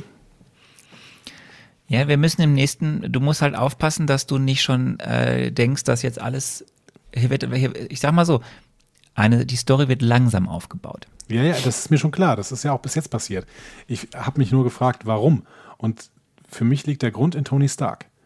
Und deswegen müssen wir, ich, ich muss mir noch überlegen, was ich beim nächsten Marvel Mezzo sage. Ich kenne das Plakat ja noch nicht, aber ich überlege mir jetzt schon mal eine Handlungsline, die einerseits die Erde thematisiert und andererseits Tony Stark das als Problem erscheinen lässt. Das weiß ich jetzt schon. Ich weiß nur noch nicht genau, wie ich das in diesen Avengers-Film reinpacken werde. Das hängt natürlich ein bisschen ich bin, auch vom Ich bin Plakat sehr ab. gespannt. Ich würde noch eine Sache sagen wollen, die über das MCU hinausgeht. Ja. Wenn James Gunn nicht so einen Erfolg gehabt hätte, so ein, es ist ein Blockbuster-Film, es ist ein mainstreamiger Blockbuster-Film am Ende, aber es ist ja schon anders als andere. Es ist, es ist jetzt Ansätze, äh, da sind, äh, es ist schon auch ein bisschen crazy, was da wie passiert, Ja. etc. pp. Ja. Ich, und es ist wirklich so, während, also der, dieser Film hat, glaube ich, andere Filme überhaupt erst ermöglicht, wie Deadpool, wie dann die Suicide Squad Geschichte bei DC etc. pp. Das hätte es ohne diesen Film nicht gegeben. Okay. Maybe. Bewertung. Willst du anfangen oder soll ich anfangen? Ach, fang du doch mal an. Ähm, der Film hat mir richtig gut gefallen. Ich hatte eine gute Zeit mh, bei dem Film. Allerdings krankt er halt an seinem wirklich, wirklich schlechten Antagonisten. Ähm, und ich fand auch jede Szene, in der dieser Antagonist vorkam, langweilig. Äh, außer er war mit Thanos zusammen, weil Thanos finde ich wiederum spannend. Aber Thanos hat halt ihm gegenüber auch mehr oder weniger getan, was willst du eigentlich, du Wurm? So. Ähm, dementsprechend, äh, das zieht leider den Film immer noch ein Stück unter den Einserbereich, dem ich ihm fast gegeben hätte. Aber dieser Film hat leider keinen Einserbereich verdient, weil äh, dieser Film Ronan als großes Problem hat. Ronan ist einfach ein völlig langweiliger äh, Antagonist, äh, auf den dieser Film 1A hätte verzichten können. Deswegen ist es für mich eine 2 Plus. Da sind wir uns einig. Mhm. Es gibt dem Film auch eine 2 Plus. Ähm, ist ein toller Film, ist ein spaßiger Film. Ich finde, das Spannende ist, dass das, das hast du letzt, das hast du letztes Mal auch gesagt bei, bei, beim Cap-Film. Er ist ein Film, der standalone funktionieren kann. Mhm. Er ist bei sich und trotzdem schafft er es nebenbei, viele große andere Fässer aufzumachen, Ja. ohne dass irgendwie das darunter leidet. Das ist ein, das ist einfach schon mal perfekt. Das ist Absolut. super. Und ja, Ronan ist, äh, es gibt, ich, ich habe das Zitat am Anfang nicht, ge- nicht gesagt, es gibt ein Zitat eben von James Gunn, dass die größte Problematik für ihn war, wie soll ich ein, wie soll ich Thanos etablieren, wenn ich ihn aber nicht zu sehr etablieren darf? Und wie soll ich neben Thanos, der definitiv, was in diesem Film schon klar wird, der Ober-Ober-Oberbösewicht ist, auch allein schon die Sachen, die Gamora sagt, einen anderen Bösewicht etablieren, der aber nicht zu sehr darunter leiden darf, dass es Thanos gibt. So und ähm, ja, es ist. Er sagt natürlich, es ist ihm geglückt. Es ist ihm jetzt nicht so geglückt.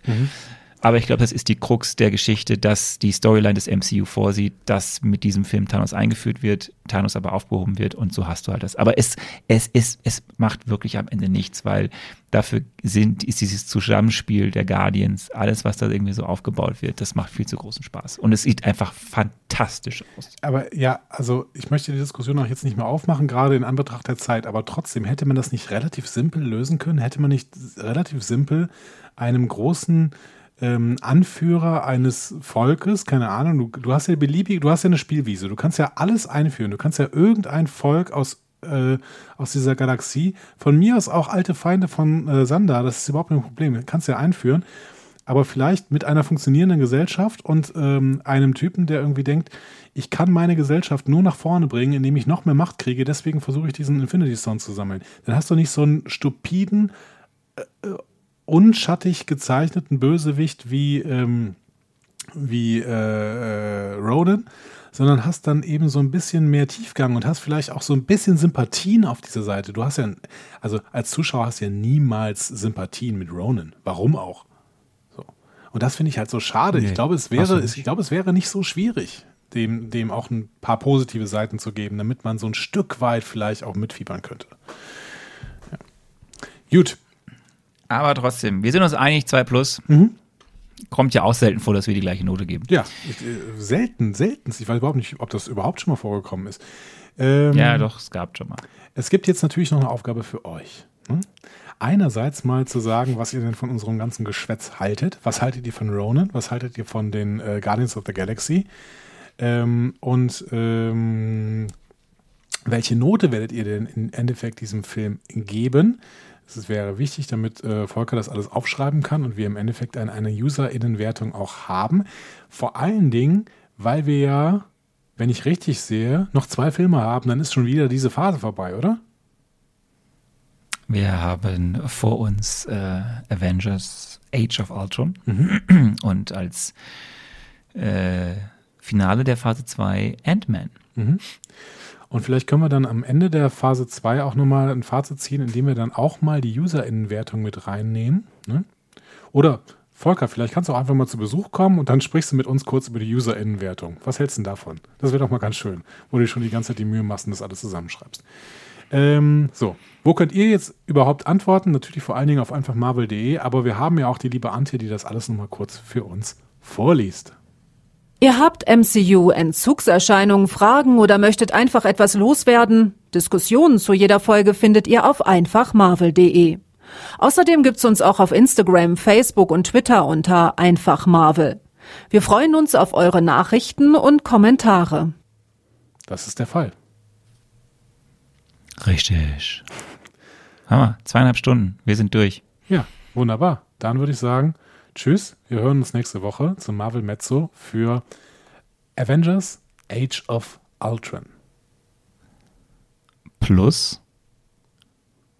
Plus. Eine kleine, eine kleine tiefergehende Analyse des Disney-Konzerns. Ja, genau, das haben wir am Anfang gesagt, genau. Also der Disney-Konzern und beziehungsweise die Person Walt Disney wird auch nochmal ein bisschen in den Blick genommen. Wir müssen ja jetzt verschieden, äh, wir müssen aber versuchen, inhaltlich zu arbeiten hier an dieser Stelle. so. Macht's gut. Macht's gut. Tschö. Ciao.